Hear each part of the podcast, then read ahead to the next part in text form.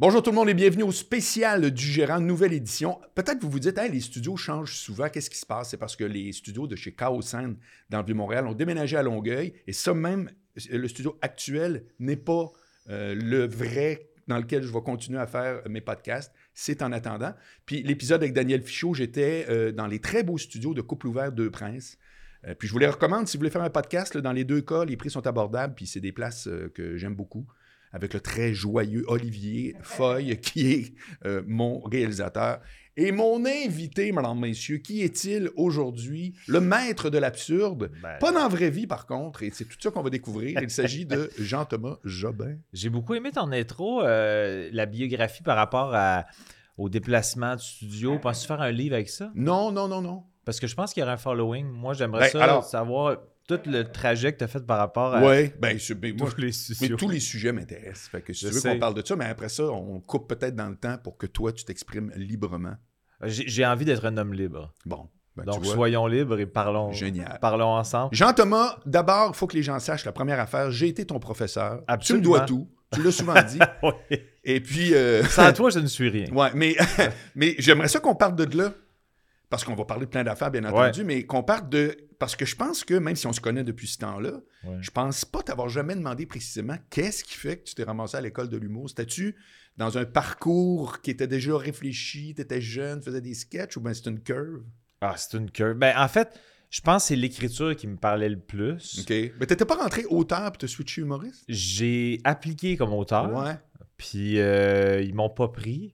Ah bon? Mais ils m'ont dit on trouve ça intéressant, mais on sait pas à qui tu vas donner ces textes-là. Ils t'ont dit ça? Ben, Ça revenait à ça. diplomatiquement Ok. et euh, tu sais, avec quand même des compliments au passage, mais ils, ils trouvaient ça quand même assez euh, entonnoir comme, euh, comme style d'humour, ce qui est un peu le cas. Puis c'était le style d'humour que je préconise euh, ben, encore aujourd'hui, mais en début de carrière, c'était probablement encore plus champ gauche, plus euh, des textes compliqués, euh, décortiqués, euh, rien pour rien. Qui a amené le restaurant, par exemple? Ben, genre. Qu'est-ce qu'un mais- restaurant, là? Mais, restaurant, c'était comme un angle d'un concept un peu plus précis. Mais mes gags étaient. En fait, c'est que j'avais j'avais envoyé une, une, une, voyons, une vidéo d'audition euh, pour l'émission La fin du monde est à 7 heures. Je tripais sur cette émission-là. OK. Puis c'était le. Avant d'être à l'école? Avant d'être à l'école, le- le- l'émission la plus populaire pour moi, c'était Ouais. l'émission qui faisait le plus triper puis que je me reconnaissais le plus dans le style d'humour, c'était La fin du monde est à 7 heures. Et Marc Labrèche, c'était comme une idole pour moi, Ouais. encore aujourd'hui. Puis euh, j'avais envoyé une vidéo d'audition en me disant J'aimerais ça être chroniqueur chez vous et voici ce que ça pourrait donner une chronique de Jean-Thomas Jobin à La fin du monde est à 7 heures. Tu t'es filmé, là? Je me suis filmé avec la caméra familiale, très euh, BS. puis j'avais mis. Je je sais pas pourquoi, j'étais allé dans l'atelier de mon père. Puis il y avait un bout de bois qui ressemblait à une demi-tulipe. Bon. C'est-à-dire que c'était comme. Ben, tu connais la forme de la tulipe. Ouais. peu ça. Puis le bout de bois, j'ai aucune idée pourquoi. Ça ressemblait à une demi-tulipe. OK. Puis là, j'avais dit, ah, c'est intéressant. Fait que euh, je l'avais comme peinturé en rouge, puis j'avais fait un- un- une tige verte. Puis là, j'avais dit, vu que je voulais faire mon audition comme si j'avais euh, quelqu'un à côté de moi, c'est-à-dire Marc Labrèche. Alors, Marc, tu es incarné aujourd'hui par une demi-tulipe. Alors, je, je- voici l'audition euh, que j'ai envie de vous présenter, ce que je ferais comme chronique. Ouais. Là, j'avais fait une chronique, je pense que c'était comme. Je pense que c'était une parodie de critique de film. OK. OK. Je m'étais filmé, puis là, j'avais envoyé ça. Euh, puis, d'ailleurs, petite anecdote, pendant que j'étais à l'école de l'humour, euh, pour un gag qui servait l'intro de Marc, il s'était servi d'un bout de mon audition. Sans blague? Mais pas pour. C'était ni pour me niaiser, ni pour. pour dire ça, c'est drôle. C'était plus déconnecté. Fait qu'il y en a, il y en a pogné un bout où je, que je, je parlais à la demi-tulipe. Fait qu'ils ont comme isolé un moment, tu sais, comme ils faisaient à la fin du monde était à 7 heures. Ouais. Fait que, euh, mais bref, moi, j'avais soumis ça euh, en voulant dire voici ce que ça donnerait. Euh, j'avais pas eu de nouvelles. Aucun feedback? Aucun feedback, autre qu'ils l'ont mis à TV. Ouais, c'est ça. À un moment donné, tu as eu la preuve médiatique que ça avait été vu. Je dis, on- ils ont peut-être aimé ça, mais ils ont isolé un truc pour servir leur. T'en es-tu fait parler de ça? Parce que t'as passé à la télé, en guillemets. Je m'en suis pas fait parler Non. vraiment. Ben, je me souviens pas trop. À l'école de l'humour, le monde m'en a parlé parce que tout le monde l'écoutait. Puis, You made it! Mais, euh, fait que c'est ça. Fait que j'avais envoyé cette, euh, cette audition-là. Mais à ce moment-là, je me rendais compte que c'est l'écriture que je préférais. Puis la livraison, euh, je savais pas si euh, ma gêne de la vie ferait en sorte que je serais capable de d'affronter ça. Parce que je, je, je suis tellement. Je suis tellement gêné. Aujourd'hui encore? Non, là, beaucoup moins, parce que j'ai gagné confiance au fil du temps. Puis le fait que les gens ont appris à me connaître, c'est comme si l'apprivoisement était un peu fait, puis ça fait en sorte que des fois, les gens, ils viennent vers moi en premier parce qu'ils savent un peu soit qui je suis ou un peu le style d'humour que je préconise. Fait qu'on dirait que ça a comme fait un débroussaillage euh, qui Toi, facilite... toi, la glace est déjà cassée maintenant d'avance. Exact. OK. Ben, c'était pas l'objectif, Non, non, non. mais je me rends compte que ça fait en sorte que je suis plus à l'aise Mm. d'entrée de jeu parce que les gens m'ont connu. Comme, OK, j'ai cerné un peu la bébête qui peut être. Fait que des fois, ils- s'ils viennent vers moi, c'est qu'ils m'aiment à tout le moins un peu. Fait que ça aide à me dégêner. J'ai pas allé au devant. Je suis pas très bon pour euh, initier. Toi, je t'ai croisé beaucoup, mais c'est parce que t'es super séduisant dans les bars. C'est à chaque fois, il n'y a pas beaucoup d'angles que t'es pas jolie. Fait que. Non, mais c'est- je- je l'apprécie. C'est toujours tentant. Donc, euh, quand j'avais, euh, appliqué, c'était euh, pas dans l'objectif d'être humoriste nécessairement. J'avais envie d'écrire et de faire de la télé. Je savais pas que la scène m'intéresserait parce qu'il y a bien des humoristes qui ont un passé d'impro puis de. Ouais, Ah, ouais. j'ai- fait des Mais t'arrivais d'où d'ailleurs? T'arrivais de quelle école? Euh, en fait, moi, après le séminaire Saint-François, où j'étais euh, dans la région de Québec, OK, t'es allé là. j'étais allé, allé là, je suis un de ceux-là. Un blizzard. Oui. Euh, donc, après ça, je suis allé au cégep en lettres et langues euh, parce que j'ai toujours aimé la langue À française. Sainte-Foy ou à Garneau? À Sainte-Foy. OK. Puis, euh, j'ai bifurqué vers sciences humaines avec maths. Oh, ça, vers, euh, sciences humaines sans maths. communication, cégep Limoilou. Je dis toujours que j'ai un deck en cafétéria. ouais, genre. fait que là, sais, visiblement, j'étais un homme qui se cherchait, qui savait pas trop. J'avais pas des mauvaises notes, mais j'avais pas des notes exceptionnelles parce que mon niveau d'intérêt était assez euh, moyen. OK. Euh, puis là, j'ai cessé. Ah non, c'est pas vrai. Je suis passé de sciences humaines sans maths à hors deck. Au calvaire. Parce que là, je voulais finir mes cours obligatoires, Oui. mais je savais pas où je m'en allais. Fait que je vais faire mes cours obligatoires, mais je suis un homme extrêmement stand-by. Je suis. euh, Il arrivera ce je qui arrivera. Je suis ouvert à tout et Un à rien en électron même libre. temps. Exact.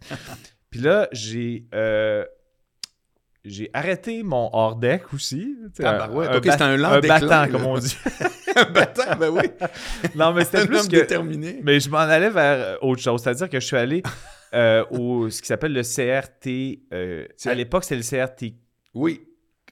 Collège Radio Télévision de Québec. Oui, maintenant, c'est le CRT, CRTQ. Voilà. Mais à l'époque, ça s'appelait le CRTC, qui a changé de nom à cause a le- aussi le Conseil de radio-télévision euh, canadien, je crois.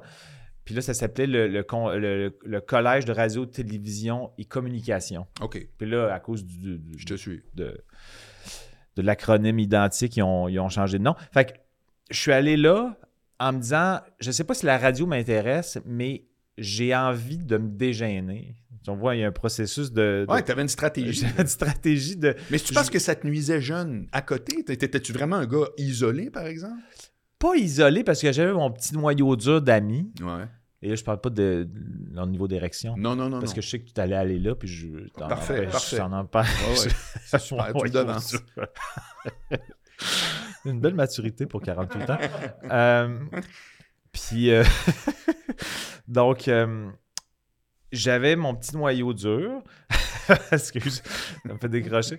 Euh, mais j'étais, tu sais, mettons, les parties, tu sais, quand, mettons, euh, les gens commencent à faire des avoir une vie sociale, puis ah, euh, boire une petite bière, puis se déjeuner, Ouais. puis j'étais pas là. là. Mes Ah, amis, ouais. il y a- ils- mes amis de mon noyau dur avaient envie d'élargir le noyau dur, et moi, je voulais, non, non, non, je, je leur disais, non, restez, on est bien, on est bien, je veux pas que vous allez. Eux autres avaient des envies de grandeur que Ouais. j'avais pas. OK. Toi, Parce que t'avais une j'étais gang. Oui, elle moi, faisait la job. moi, j'étais bien correct, j'étais bien heureux de même. J'avais pas envie de commencer à boire de la bière. J'étais comme, on fait du sport, euh, on joue à des jeux de société. euh. Là, on parle à 6-7 ans. Là. Non, non, pour vrai, autour de 16-17, OK. j'étais encore dans, ah, non, moi, je. Ça me tente pas vraiment que vous allez dans des parties, n'est-ce pas? Euh, Je, je niaise, je n'étais pas en train de, de tirer la Non, mais pour les- si je peux résumer, tu me dis si je me trompe, c'est que pour toi, entre guillemets, l'enfance, c'était encore confortable, puis l'adolescence, moins. Ça se peut-tu?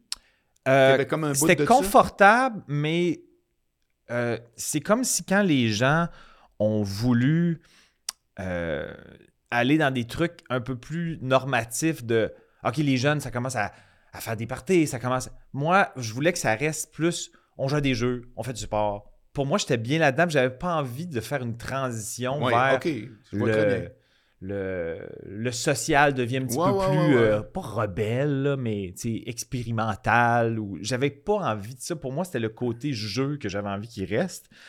Puis, euh, ceci dit, j'aimais quand même écrire. J'aimais beaucoup écrire. J'écrivais des petites affaires. Déjà à ce moment-là? Oui, j'ai commencé- Drôle ou pas nécessairement? ou ben, soit sur des articles sportifs ou en secondaire 5, j'ai écrit des nouvelles euh, insolites dans mon journal étudiant. Puis c'est ça qui m'a donné la piqûre de l'écriture humoristique parce que j'écrivais des articles euh, sportifs. Mettons, euh, je décortiquais euh, qui a des chances de faire des séries. Puis j'écrivais des articles sportifs parce que j'ai toujours trippé sur le sport. Puis, tu sais, je pense que les gens aimaient ça, mais je m'en faisais plus ou moins parler. OK. Puis à la fin de l'année, pour m'amuser, j'avais dit Ah bon, je vais faire un. Pour le, le- le dernier euh, mensuel, parce que c'était un mensuel, je pense, je vais faire une nouvelle absurde, je vais aller ailleurs complètement. Euh, ils m'ont dit Ah, tu as carte blanche, tu fais ce que tu veux. fait que j'avais écrit un article qui s'appelait Les aventures d'Anatole et de sa ribambelle. Tu vois que je pense que je trouvais le prénom Anatole drôle à l'époque. Je le trouve plus nécessairement drôle. Pourtant, moi, oui. Moi, oui. Ben, c'est encore Anatole. drôle. Savais-tu Tu que sais- un prénom qui existait, Anatole? Ben oui, parce que Anatole Briand, ça te dit rien? Ah oui, Anatole Briand, c'était pas dans. Ouais, Les Brillants. Gaston Lepage, right? Exactement. Ah, j'ai une mémoire. Ouais, euh. Faut-tu faire un high five? Si on veut. Ok. Je sais pas. Moi, là, genre un peu. Ouais, c'est ça. Pas on trop. a un peu la même euh, moiteur de main. Exact. Tu sais, euh, assez doux quand même. Tu sais, des gars qui n'ont pas travaillé le bois. Ça, tu me décris très, très bien. Moi, j'ai jamais travaillé le bois, j'ai pas, j'ai aucune Ouais, écharpe nulle ouais. part. donc, euh, donc cette, cette nouvelle-là, là, je m'en faisais parler beaucoup, puis euh, je pense que des fois, des fois, il y a des trucs qui rentrent dans le subconscient, mais le fait que j'étais un, un élève, j'étais pas un, un- un exclu, j'étais juste un loner avec mon noyau dur de, qui avait pas encore d'érection à Oui, l'époque. oui. On a très bien compris. Donc, euh, mais là, quand j'ai écrit cette nouvelle-là, les gens venaient vers moi un peu plus pour m'en parler. Ils me disaient Hey, j'ai lu ton truc, c'est très drôle. Donc, le fait qu'il Il y avait une réaction supplémentaire. là. il y avait une réaction supplémentaire, puis aussi, comme j'étais quand même content de ce que j'avais écrit, puis que c'était de l'humour absurde à la moi, là, les premiers balbutiements de mon Ben humour ouais. absurde, mais je me disais, OK, ben, ils connaissent un peu plus ma personnalité quand même, puis ils ont. Ils, ils savaient pas ça de, moi du tout, à part ma petite clique d'amis qui était au courant que j'étais quand même un peu drôle parce qu'avec eux, j'étais j'étais pas gêné parce qu'ils me connaissaient. Oui. Donc, les autres savaient que j'avais un potentiel humoristique, mais tous les autres de l'école, non. Mais là, c'était comme si on fait Ah, coudon, lui, euh, il parle très peu, mais euh, quand on gratte, on, on peut trouver ça rigolo ce qu'il ce a à nous raconter. Puis là, ça avait, ça avait fait en Ça, sorte ça a que fait un article a eu cet effet-là. Tu as perçu ça avec un article. Je pense que c'est à retardement que je me suis rendu compte de l'effet que ça a eu sur moi, qui- n'était pas nécessairement, comme c'était pas calculé de ma part, Ouais, mais j'ai ouais. vu un effet collatéral, le fun pour ma vie. Euh, là, j'avais un, ex- un dernier exposé oral à faire en secondaire 5 et je, je l'avais fait sur. Je sais pas si tu te rappelles du. Ben, tu te ra- tu te rappelles sûrement du, du film euh, Opération Beurre de Pinot. Qui était Pas un tant. film. En tout cas, pas, pas besoin de. Mais tu te rappelles du nom quand Absolument, même. C'est un film euh, Compte pour tous. Oui, oui. Où il y, a un, il y a un- il y a un petit gars qui, qui, qui- qui a une grosse frousse et il perd ses cheveux. Et là, euh, il veut retrouver ses cheveux parce qu'il y a, comme un trou puis il aime pas ça. C'est un, un- un conte fantaisiste. Puis là, il apprend qu'avec une, une, euh, une genre de recette à base de beurre de pinot, ça peut faire repousser les cheveux. Fait que là, il tartine son spot euh, chauve euh, avant de se coucher. Puis là, il se réveille, puis là, ça pousse, mais ça pousse, ça arrête juste de pousser. Fait que ça devient comme une traînée. Les filles, euh, ils coupent les, cheveux pendant les cours parce que ça pousse sans arrêt. Bref. Puis moi, j'avais fait euh, un exposé oral sur le livre Opération Beurre de Pinot parce qu'il fallait choisir un livre. Et moi, par paresse plus qu'autre chose, vu que j'avais vu le film déjà, Je dit, je me suis dit, raccourci. un petit raccourci. Puis je trouvais ça absurde de faire un exposé oral Oui. sur un truc qui se veut littéraire, sur un conte pour tous d'un livre super gamin. Ouais, ouais, ouais, ouais. Fait que c'était c'était très ironique comme, comme angle de- d'exposé oral. Et les gens riaient beaucoup. La prof était très insultée.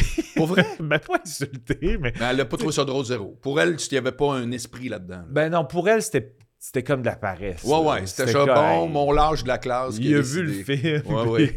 il tourne les coins. Il fait- ouais, ouais, puis il vient déconner. Il vient comprends. niaiser. Puis, euh, j'étais pas.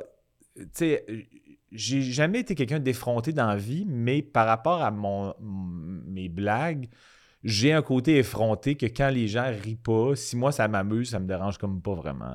tu sais, je, Ouais, ouais. je- veux pas faire un show qui est un néant point de vue rire, mais si de temps en temps, il y a un bout qui marche un peu moins que j'aime beaucoup, Ouais. ça me dérange pas de le rentrer Go, à gros, je te suis. barre dans la gorge du monde en voulant dire moi ça me fait rire, Ouais, ouais. allez chier. Ouais, ouais. Fait que j'avais prends un peu de ça, c'est-à-dire que le gars timide est encore complètement là. Euh, mais j'étais comme, Ah, moi je trouve ça drôle de faire un exposé sur Opé- Opération Beurre de Pinot. Puis les gens avaient quand même ri, puis les gens étaient venus m'en parler après. Fait que je pense qu'il y a comme eu un effet domino de OK, je, je me rends compte que là, les gens, euh, si je m'ouvre un peu plus sur euh, ma bizarrerie, il y a une ouverture. Euh, puis je pense que tout ça est rentré dans mon subconscient. Puis là, quand j'étais comme au cégep, puis je me cherchais, puis je changeais de branche à- aux demi-heures, puis je Ouais. savais pas où je m'en allais. là, je me suis dit, bon, OK, le CRTQ, euh, ben là, je sais pas si je veux faire de la radio, mais peut-être qu'il y a un espace créatif là. Je sais pas ce que je vais aller en tirer, mais j'ai envie que ça m'aide à me dégêner. Et j'ai envie d'avoir une zone créative. Donc, peut-être qu'il y a un mix des deux qui va pouvoir se faire là. Ce qui a été le cas parce que euh, je me suis rendu compte là-bas, euh, tu sais, ça a changé quand même un peu. Puis là, l'univers des podcasts offre plusieurs possibilités, mais la radio formatée, sais, mettons, on s'en va à la météo, on s'en va euh, au culturel, qu'est-ce qui se passe, Ouais. puis euh, le, tra- le trafic, qu'est-ce qui arrive. Mhm. C'est- Là, je trouvais ça trop. J'avais pas de fun à, à- à être dans cet univers-là parce que je trouvais qu'on n'avait pas assez le temps de faire les affaires. Mais j'avais du fun, mettons, quand je, je pouvais écrire une chronique. Une chronique, euh, là, j'écrivais des chroniques humoristiques dans les, les cours qu'on devait faire. Puis ça, c'était comme un espace de jeu que j'avais du fun parce que j'étais comme je pouvais créer mes blagues, écrire mes textes, les livrer. Je me rendais compte que les autres élèves tripaient. Fait que ça m'a vraiment servi. Je me suis dit, OK, pour l'instant, la radio ne m'intéresse absolument pas, puis la télé non plus. C'était un volet qui était moins développé aussi à l'époque. Ironiquement, je me trompe-tu ou la radio, t'as pas eu, à ma connaissance, un contrat où on t'a appelé? Effectivement, non. J'ai jamais. Non, mais eu- tu vois-tu c'est drôle comment le mix entre la radio comme on la connaît, puis toi-même, ça n'a pas cliqué. Là. Ça n'a pas cliqué. J'ai fait des. des- tu sais, la, euh, la soirée était encore jeune, des chroniques où j'allais passer une heure après ça avec eux autres. Ouais, je ouais, restais ouais. en studio.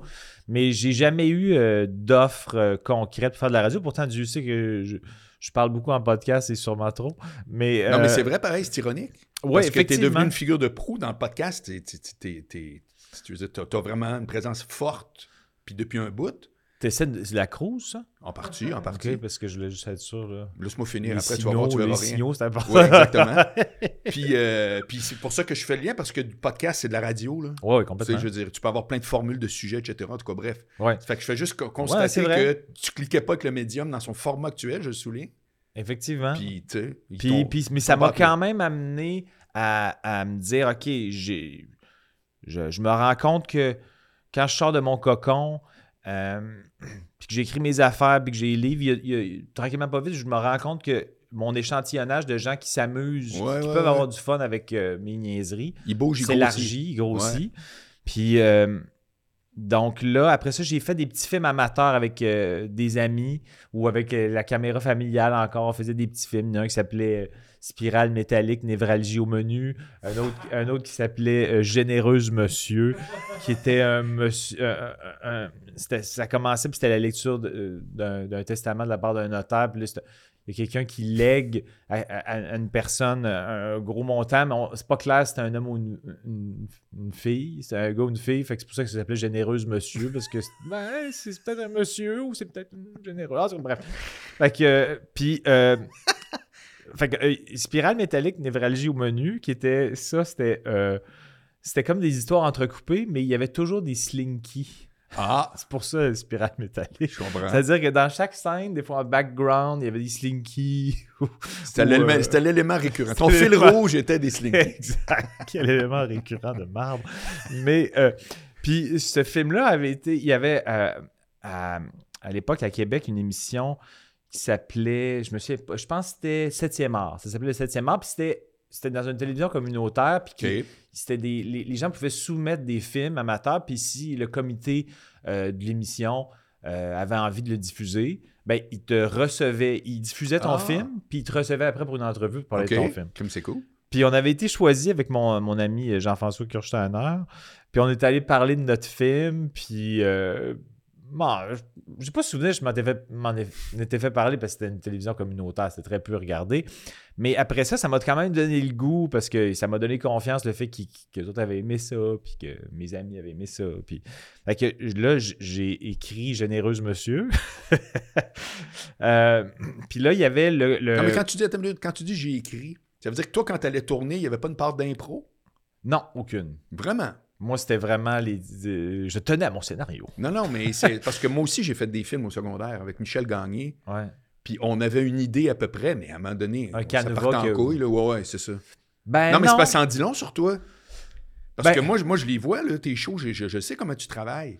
Puis c'est ça qui est très surprenant. C'est-à-dire, tu es un gars qui se dit gêné, un ancien gêné, mais qui doit l'être encore par bout, Ouais, ouais. mais qui fait un job archi public. Complètement, ouais. Puis tu es un gars qui fait de l'absurde où on se dit pourquoi ce gag-là puis pas un autre, puis on va y revenir tout à l'heure, ça m'intéresse. Mais qui est. Man, tu travailles, toi, là.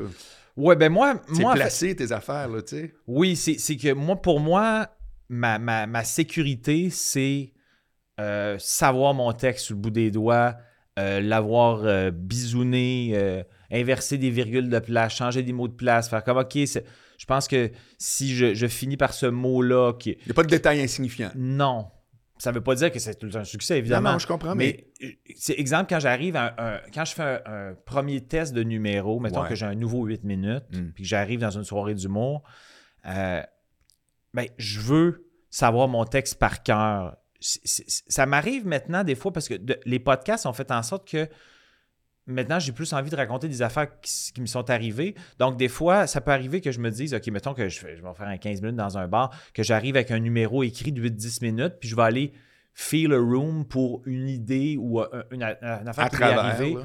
Que, j'ai déjà raconté à des amis. Ils font, il faut que tu racontes ça sur scène. Fait OK, ben, je vais le raconter un peu comme je l'ai raconté à mes amis. Puis si je vois que la base est drôle, je vais la solidifier après, puis je vais préciser les endroits où c'est drôle euh, un peu plus, ou peut-être rehausser le niveau du rire si j'interchange un mot, je trouve un synonyme, ou des fois, euh, un, un- certains mots euh, que tu mets à la fin de ta phrase.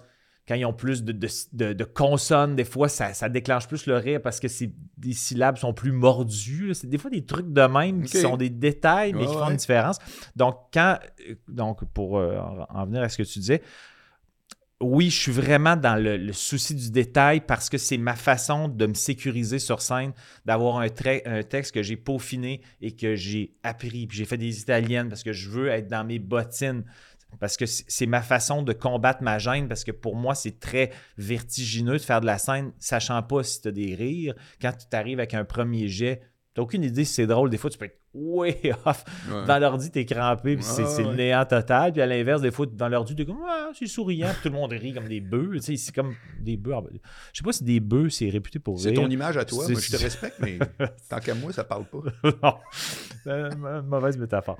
Mais euh, donc oui, je, je- pour moi, c'est ma sécurité. C'est C'est comme. que t'étais de même au début. Tu faisais des films amateurs, plus Oui, jeunes, Exact. puis il était... Genre, fallait que le team suive, là. Oui, on joue, le- on joue le texte qui est écrit. Ouais, euh. Ça veut pas dire que, ça veut pas dire que je suis euh, pas ouvert aux suggestions. Non, évidemment, non, non. je fais OK. euh, Non, mais, mais- dire que tu as une préparation initiale que tu suis. Oui. Ça fait partie de ta façon naturelle de travailler. Oui, exact. Puis si, euh, tu sais, un peu comme je, je- ça me fait penser à ce que tu dis par rapport à tu dis que vous aviez un petit canevas, mais après ça, ça, ça, ça- ça prenait le clos. Ouais. Vous improvisiez. On savait début, fin, milieu, là, genre. C'est ça. Mais tu sais, ceci dit, si mettons, il y a- sur le fly, euh, on improvise une réplique, puis on fait que, OK, elle est bonne, on la refait parce que c'est drôle. Ouais, ouais. Oui, on continue de créer, Ouais. mais je voulais avoir une base vraiment solide, puis là, on, on- on tourne ce qu'on a écrit. Euh, puis il y avait un festival que j'oublie le nom en ce moment. Je sais pas si c'est vidéaste recherché. Je pense que c'est vidéaste recherché dans la région de Québec, que là, c'était un concours un peu plus grandiose. C'était même pas Musique Plus, ça? Euh, ah non, vidéa! Non, ça, c'est VJ recherché. OK. OK. Tu m'as fait douter. Mais c'est effectivement, c'est des noms qui se ressemblent. Mais euh, vidéaste recherché, Ricardo Troggi s'est fait beaucoup connaître là-bas, lui. oh, quand même. Euh, il y a- il y a- Puis moi, il y a un des généreux monsieur a gagné un prix, le prix du public euh, dans une diffusion à la bibliothèque Gabriel Leroy. Puis ça, c'est la première fois que là, j'ai pu euh, vivre qu'est-ce que c'est de voir des gens euh, qui rient collectivement à des blagues que j'ai écrites. euh, et que je suis pas sur scène pour défendre parce que j'étais là lors du visionnement. Ouais. Mais mon Dieu, que c'était trippant. T'es dans la salle avec le monde, t'es un peu en arrière. Tu fais que, ça va être quoi la réaction? J'espère que ça va rigoler. Puis là, il y a vraiment beaucoup de rire, puis ça fonctionne. Puis là, pour vrai, ça a été, ça, ça a été l'élément le plus déclencheur de Ah. Oh mon Dieu, que c'est grisant, que ça fait le fun, il y a quelque chose de réconfortant. Puis- Ironiquement, c'était pas toi. C'était Ben- c'était quelque chose que tu avais bâti. Mais je jouais dedans, par contre. C'est-à-dire que Ouais, je l'avais écrit, ouais, ok, puis donc ouais. j'avais peut-être le rôle principal ou qu'importe, mais je l'avais écrit puis je jouais dedans, donc euh, ma face tous les était côtés, associée là. au projet. Ouais, exact. Puis là, euh, à la fin de la soirée, parce qu'il y avait peut-être, euh, je sais pas, une douzaine ou une quinzaine de courts-métrages, puis on a gagné le prix du public. Ricardo Trogi a gagné le prix du jury.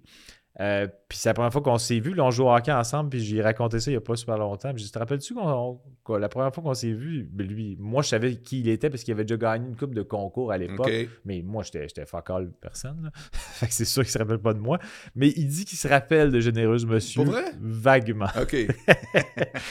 Donc, euh, C'est un fait d'armes. oui, vraiment.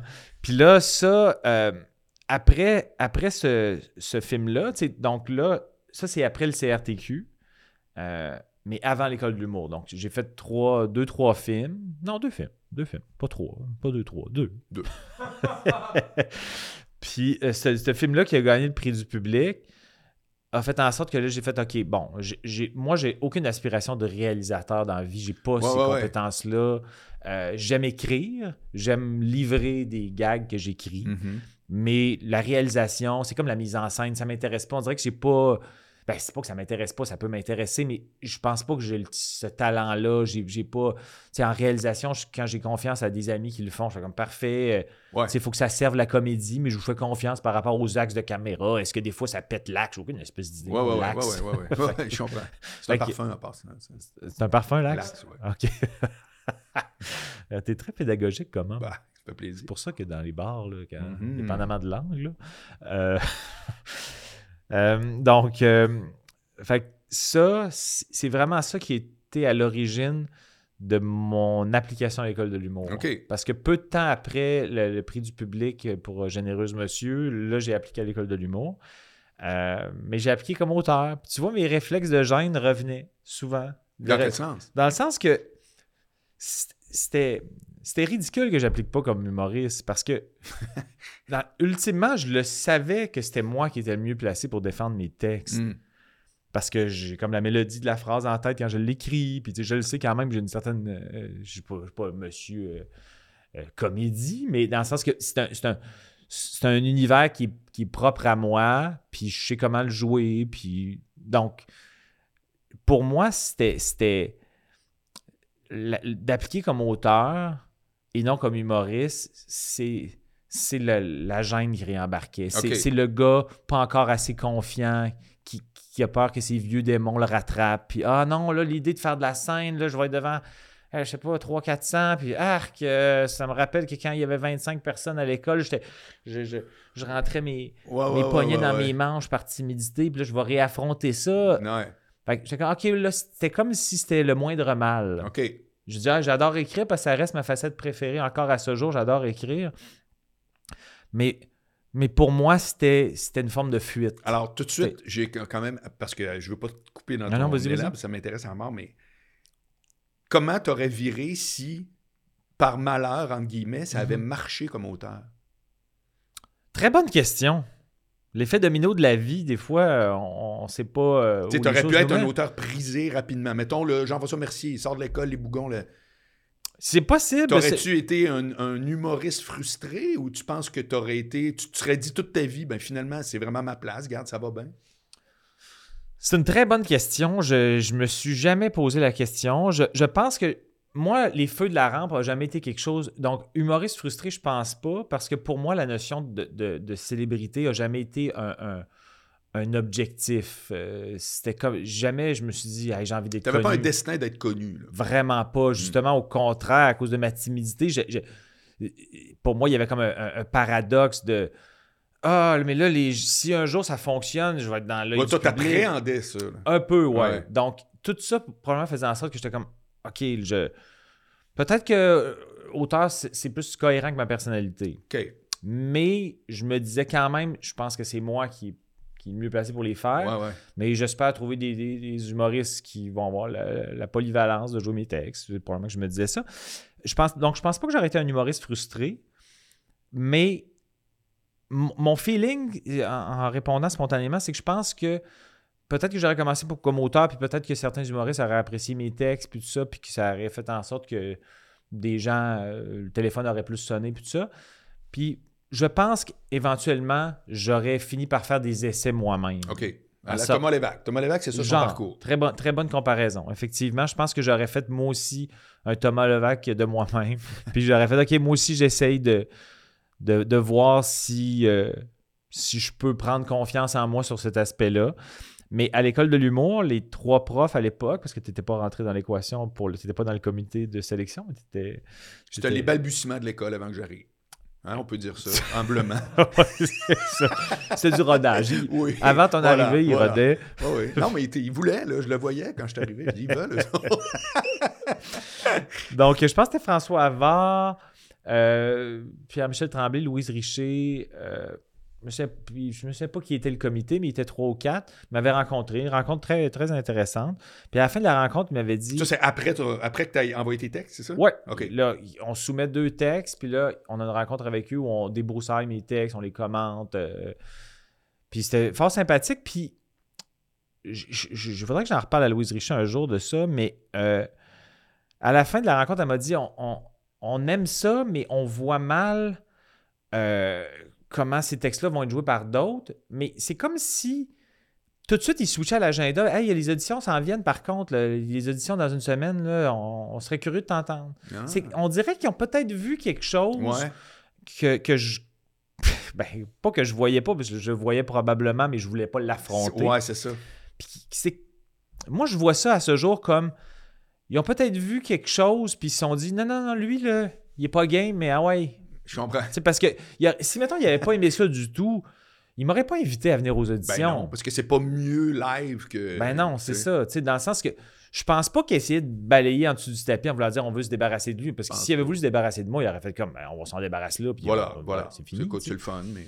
Fait que j'ai- Quand ils m'ont dit ça, ça m'a vraiment shaké. Pas sur place, j'ai pas réagi en voulant dire euh, salaud. Mais, mais ça. Vous ça m'a- osez! mais ça m'a ébranlé en y repensant le soir même. Puis j'étais comme They're right. Ils ont raison. C'est, c'est- je pense qu'il faut que je le, faut que je l'affronte. Affronte-la, t'as peur. À qui tu parles de tout ça? Du moins dans le temps? Je pense juste mon, mes amis proches. Parce que mes parents, euh, que, que j'adorais et qui m'adoraient aussi, j'étais pas un rigolo du tout à la maison. Euh, Ah bon? J'étais pas un bouffon. euh, C'était très cordial, très aimant, très. Mais, mais tu sais, moi, mes parents m'ont eu quand il y avait euh, 40 ans, m'ont eu très tard. Puis je dis pas que. Mais tu sais, quelqu'un qui a ses enfants à, je sais pas, 25, tu sais, le gap d'âge, puis de. de de qu'est-ce qui te fait rire dans la vie générationnellement. C'est un bon point, ça, ouais. Il y a un- il y a 40 ans, le gap, il, puis avec le style d'humour que j'avais, pas que mes parents, mon père était beaucoup dans le jeu de mots, il tripait sur sol, puis Raymond DeVos, c'est bien correct, mais tu sais, je suis pas sûr que d'entrée de jeu, mon père aurait été crampé. J'aurais fait comme Ah, j'aime, j'aime les, les gourdes, euh, les gourdes de différents poids. Ouais, ouais. Il n'y aurait rien à Ah, ouais. Pour lui, c'était juste pas drôle. Ben, ben, En tout cas, t'en- t'entrevoyais ça. J'entrevoyais pas ça. cette dynamique-là. Là. Exact. Puis ma mère, très ricaneuse, mais tu sais, il y a aussi une dynamique de- de- d'autorité aussi. euh, euh, mes parents, je pense qu'ils avaient envie que je sois performant à l'école, mais mon père, c'était, il a sauté trois ans à l'école. C'était, c'était un, c'était un- Trois ans? Moi, oui, il- il était un boursier Rhodes. euh, C'était un, un très performant académiquement, euh, mon père. Donc, évidemment, il a des réflexes de vouloir que son fils euh, soit performant académiquement. Euh, mon père était médecin, peut-être qu'il espérait que je devienne médecin, puis il se disait, ben là, ses notes, ils suivent pas, là, il pourra pas devenir médecin. Ouais, ouais, Tout ouais. ça, il ne Mm. mettait jamais de pression, ceci dit, mais il souhaitait que... que- Fait que quand il y a une notion de... de- pas d'autorité, mais tu sais, un, un parent qui veut le bien de son enfant, ça, moi, je pense que ça a eu un effet de, de, de, de censure sur mon côté rebelle. Mon côté rebelle n'a jamais été de l'ordre euh, je, je bois du sourpuss à faire un coma éthylique. C'était plus de l'ordre de mon style d'humour. Pour moi, c'était une forme de rébellion. Parce que l'absurde a un côté. C'est comme une. euh, si on veut jouer avec le, le- le subconscient, puis le. affronter le normatif ou. Euh, euh, je veux pas. Tout ce qui est norm- normal, entre guillemets, j'aime pas ça. Je veux Ouais. aller, à- je veux Je aller dans la pas marge. là-dedans de facto. Là. Exact. Donc pour moi, c'était comme une genre de rébellion ludique, Ah oui, hein. disons. Fait que peut-être que ça faisait en sorte que je- j'étais moins spontanément ouvert à faire ces, ces blagues-là à mes parents. Mais ceci dit, c'était très cordial, très aimant. Mais l'aspect humour, c'est pas quelque chose que je parlais beaucoup à mes parents parce que quand je leur ai dit que je m'inscrivais à l'école de l'humour, c'est probablement le plus gros what the fuck que j'ai vu dans le visage Ah d'être oui? humain. Vraiment de façon comme, claire? euh, puis mes parents, ceci dit, étaient tellement. J'adore.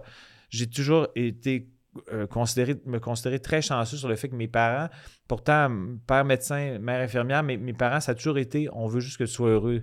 C'est que tu trouves ta, ta, De façon ta flagrante. niche. Exact. C'était pas. On, on t'oriente pas. Puis ils n'ont jamais été dans. Ouais. Ah ah non, ils m'ont jamais dit des phrases Ah, tu sais, euh, financièrement, c'est des c'est un métier insécure. Jamais, jamais. C'était comme amuse-toi, fonce, vis tes expériences, affronte tes. affronte tes. défis, puis si ça marche pas, on apprend de ses erreurs. Ils ont toujours été très, très ouverts là-dessus, puis j'en suis extrêmement reconnaissant. Puis je pense que ça a même euh, je pense que ça a forgé, quand je parlais de mon côté effronté avec mon style d'humour, Ouais. moi j'ai envie de faire ça. Tu, sais, tu parlais de mon numéro du restaurant. Mon numéro du restaurant, c'est un numéro effronté. Je m'en vais sur scène, j'ai aucun gag. Ouais. Je m'en vais expliquer c'est quoi un restaurant Ouais. à des gens qui s'en viennent voir un show d'humour, je leur explique que c'est un endroit où les gens vont manger. Et Il y a des napperons. Il n'y a pas de Mais gag. ça a tellement marché, moi, ce numéro-là. c'était c'était une... Ben, D'ailleurs, tu as fait un hit seulement avec ça, tout le temps? Ben oui, Il n'y a, ben, a pas de contexte, vraiment? Tu sais, les Denis, on en parlait quand ils sont venus, ils ont eu des fois, tu sais, genre, c'est qui eux autres? J'ai eu l'impression que ce numéro-là, tu étais carrément dans une zone où tout le monde comprenait. ouf non. Ah, OK, je me trompe. Ça se Mais, peut. mais, mais ceci Parce dit, que toutes les fois que je l'ai vu, c'était un hit, ça marchait. Mais parce que c'est. Dans, là, ceci dit, je- en région, ça marche partout maintenant. Mais je pense que c'est un style d'humour. euh, sais, j'étais en même temps que les Denis. Ouais. euh, c'était l'absurde était. Ça faisait longtemps que les gens ne l'avaient pas exploré. Il y, a, il y a plusieurs années avant, oui, mais c'était pas un style qui était euh, très euh, mis à l'avant-plan à ce moment-là. Euh, donc, je pense que le niveau d'humour, tu sais, toi, je pense que tu baignais dans l'humour depuis des années. Non, je te parle de ce que j'ai vu. Je te parle même. Mais- Moi, j'aimais ça. Mais au-delà de, ça riait à mort dans tous les contextes. Je l'ai vu, mettons, quatre fois. Mais tu as dû le voir surtout à Montréal. Oui, uniquement. Mais à Montréal, ça marchait toujours. OK. Ça fait qu'il y a vraiment une différence. Que Région Montréal. en à ce début carrière, moment-là, à ce moment-là, oui. Montréal. Québec, Sherbrooke, Chicoutimi, ça marchait très fort. Des endroits qui avaient euh, euh, plus des universités. Dans le sens que je pense que c'est un, c'est un- c'est un style, c'est un, un concept d'anti-humour que faut comprendre le second degré. faut être au degré 3, comprendre l'absurdité de se faire expliquer un, Absolument. un- un C'est dans la un- prémisse drôle de tout. la prémisse est, la prémisse est absurde en Mhm, soi, mhm. mais je pense que plus tu as vu de culture, plus tu comprends l'absurdité. Tandis que quand tu n'as pas t'as accès à moins de culture, puis c'est pas, euh, c'est pas un désaveu de, Non, des gens de la là. région, à, à l'époque, il y avait peut-être moins accès à de la culture. Donc, Ouais.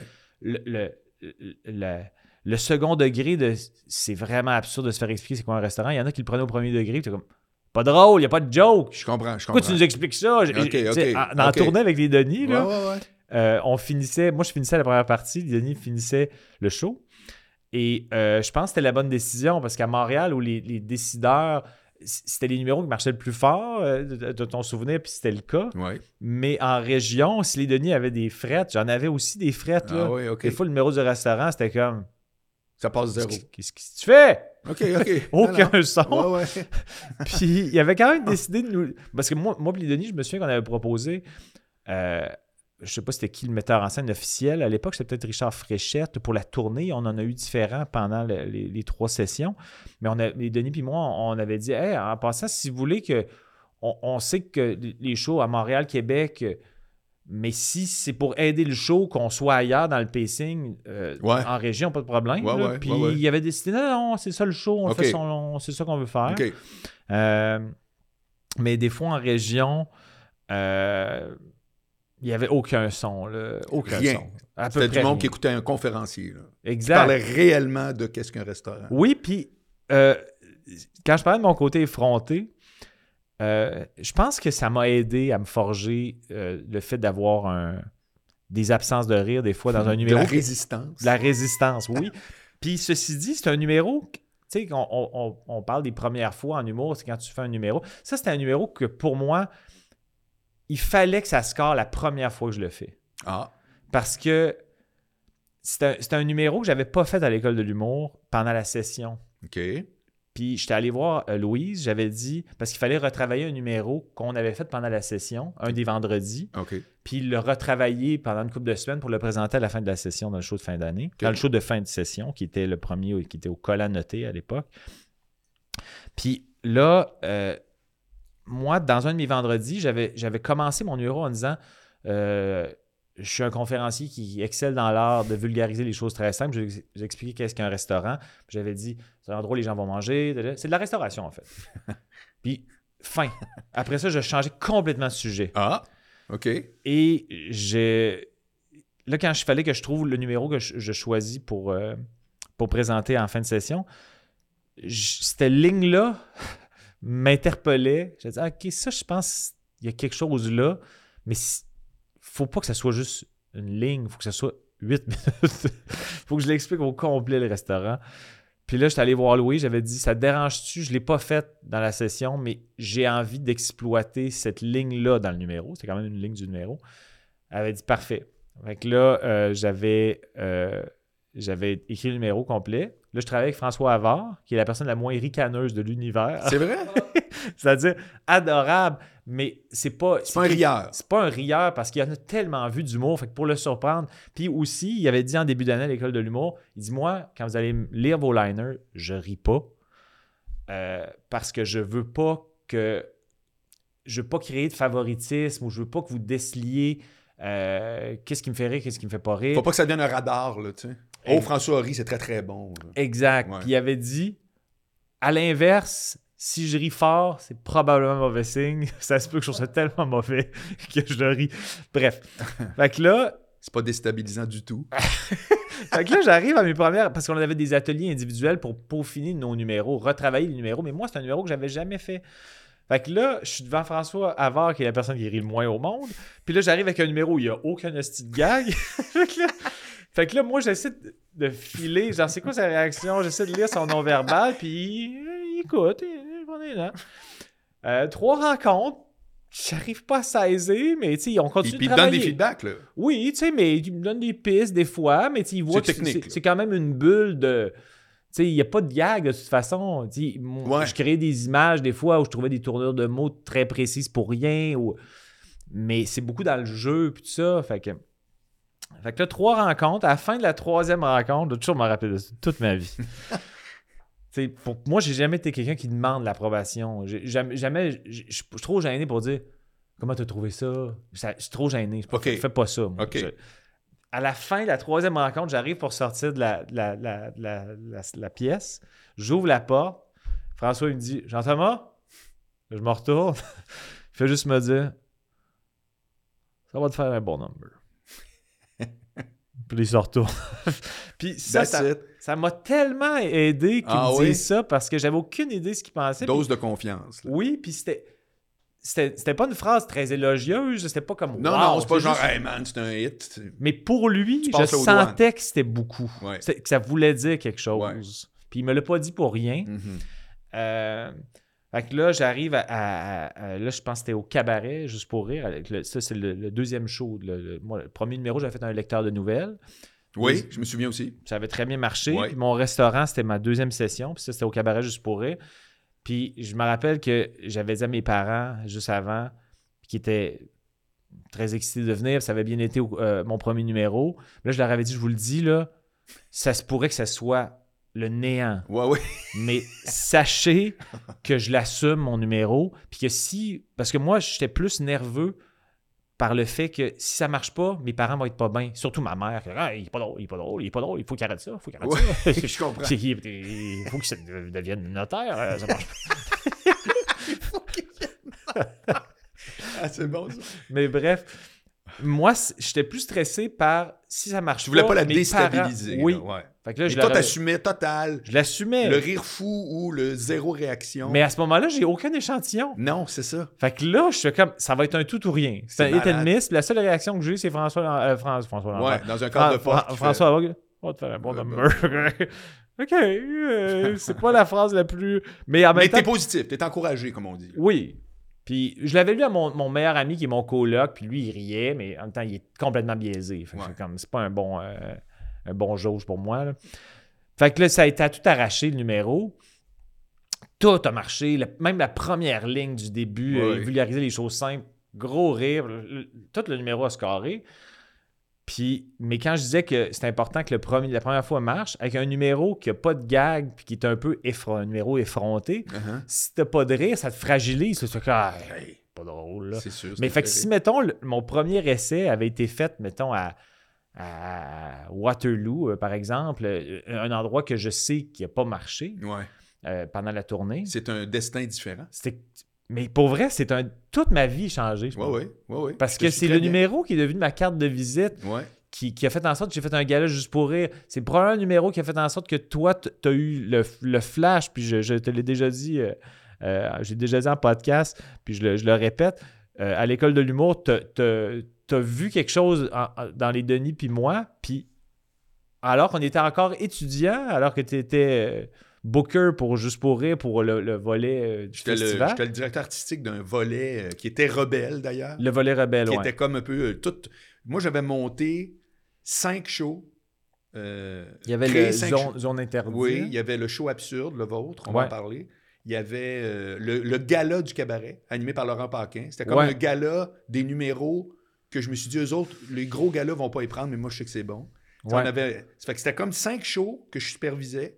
Puis à l'école, je vous avais dit, hey les gars, je verrai un show aussi simple que ça, le show absurde. Mm. Les Denis, puis toi. Puis euh, d'ailleurs, je vais, je vais arriver là-dessus. Ouais. Ben attends, finis ton truc parce que c'est Ben, super intéressant quand tu dis. Tu ben, dis en mon fait, destin n'aurait pas été bon. si- Ben, en fait, j'avais presque fini, mais dans le sens que je, je disais que, tu sais, moi, je crois beaucoup à l'effet domino dans la vie, puis je, je base beaucoup ma carrière en fonction de l'effet domino de des trucs que je sais pas qui vont me servir à quoi, mais que j'ai envie de faire, puis qu'après ça, je me rends compte qu'il y a des avantages collatéraux qui me mènent ailleurs. Ouais. tu sais. Ben, le restaurant a fait en sorte que, bon, j'ai fait un gala juste pour rire rapidement. Euh, j'ai fait le choix absurde, euh, puis qu'on va revenir. Puis euh, le numéro du restaurant dans le gala a super bien fonctionné. Fait que ça a fait en sorte que euh, celui qui était, des fois la vie est bien faite, Richard Goyer, qui était le, le directeur, le, le script éditeur de La fin du monde est à 7 heures, qui avait mis mon petit truc avec la demi-tulipe Absolument.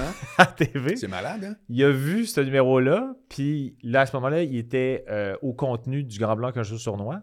Il a fait comme on veut qu'il vienne faire des, des vulgarisations de choses simples euh, au Grand Blanc. Aïe. Fait que, puis le Grand Blanc, c'est là que ma carrière s'est lancée. Ouais. Puis, donc, sans le numéro du restaurant, j'ai peut-être jamais le Grand Blond. Je dis pas que je serais jamais arrivé autrement. Non, non, non, mais, Mais le chemin il est clair. Le là. chemin, il est clair, puis c'est le restaurant. Et si la première fois du restaurant, Ouais. avec ma fragilité, malgré que je suis effronté, j'ai quand même envie que la première fois, je ne sois pas une esti de flop, là. Ouais, puis t'es un Sur- gars gêné, ça veut dire que surmonter, genre, tout le monde s'en fout, c'est peut-être pas aussi facile que quelqu'un qui serait cocky. Exact. Puis moi, j'avais besoin de cette sécurité-là. Malgré mon côté têtu et effronté, j'avais besoin de d'une première approbation pour après faire comme fuck off, je le sais que c'est drôle, Ouais, ouais, ouais, je sais que voilà. Non, non, je rêve plus, là. Je rêve plus. Donc, la, la- donc, je te dirais que la tournée juste pour rire- la tournée de, de l'École nationale de l'humour, euh, on a, à l'époque, c'était peut-être une vingtaine de shows. Ça a peut-être scoré cinq ou six fois. Les autres 14, c'était un semi-fret ou fret total. OK. Ouais, ouais, ouais. Mais je Dans savais... ta que dans- tête, t'étais sur une lancée. Oui, puis dans les endroits, c'est bête, mais à Montréal, à ce moment-là, les, les shows de l'école, Ouais. les gens de l'industrie, c'est les shows qui sont le plus importants. Ben oui, c'est eux autres qui te. Ben, gars, Richard Goyer. Ben exact, Voilà. c'est ça. L'effet domino a, a parti comme ça. Donc, c'est pour ça que, que des fois, la, la- la- la première fois en humour peut, être, euh, peut avoir un effet euh, ouais. complètement chamboulant pour le reste. Puis là, tu allais dire, vas-y, excuse-moi. Mais le show absurde. Le parce que ça m'amène sur un sujet particulier. Ouais, C'est-à-dire que moi, je décèle que, bon, vous êtes dans cette mouvance-là. ouais. Je me souviens d'ailleurs à l'école, je trouvais que tu étais, je veux t'entendre là-dessus, dès les premiers euh, cours, tu avais, l'air du gars suspicieux. Tu étais le seul dans le groupe que je me disais, lui, il a toujours l'air de se demander, c'est-tu bon ou c'est pas bon ce qu'il raconte, lui? Alors, moi, j'- j'adorais tes cours, honnêtement. Pour vrai, ben, en tout cas, si on, si on Mais parle de. Tu vois, c'est la lecture que j'ai qui est peut-être dans le champ, mais tu étais le seul qui avait tout un peu l'allure de j'adhère-tu à ça, moi? C'est ça que je veux dire. J'avais C'est- cette impression-là. J'ai peut-être un, un non-verbal, des fois, qui n'est pas dans le, le hochement de tête et le sourire. Peut-être que je suis moi, je suis un cérébral très analytique, puis je pense que ça m'intéresse. Je te dirais que c'est c'est euh, un des cours qui, que, qui m'intéressait le plus d'emblée parce que c'est. je- Mettons par rapport à l'écriture. C'était gestion de carrière là, pour les gens qui Oui, gestion de carrière, effectivement. J'étais gérant d'artiste. Euh, Moi, j'ai pas regardé la caméra. je- Non, la tienne C'était est là. gestion de carrière. La tienne est là. C'était gestion de carrière. voilà, c'est bien fait. Là, c'est bien dit.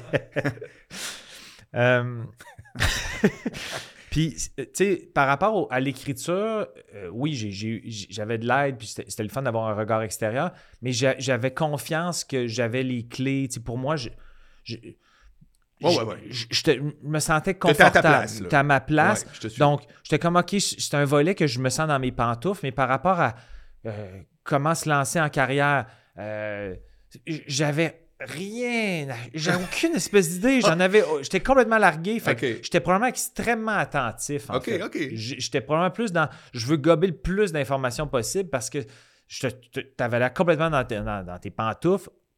Clair- connaissais clairement de ce, do- ce dont tu parlais. Euh, tu gérais François à l'époque, Anthony, je pense. Jean-Michel. Puis- t'es quelqu'un qui a du bagou aussi, puis t'es t'es quelqu'un qui réussit, qui ça captait mon attention parce que une, c'est une poutine que tu connaissais, puis que moi, je n'avais aucune espèce d'idée. Fait que pour moi, Écoute, si c'était ça suspicieux, Ouais, c'était probablement plus par intérêt. de je veux rien perdre, puis je suis timide, puis j'écoute. Ah, OK. C'était probablement c'était plus ça. Là, je dis, OK, vos trois, les gars, ça vous tente dessus? On monte un show, ça s'appellerait le show absurde, etc. Ouais. Blablabla. Et là, des fois, j'assistais à vos meetings Ouais. à l'occasion.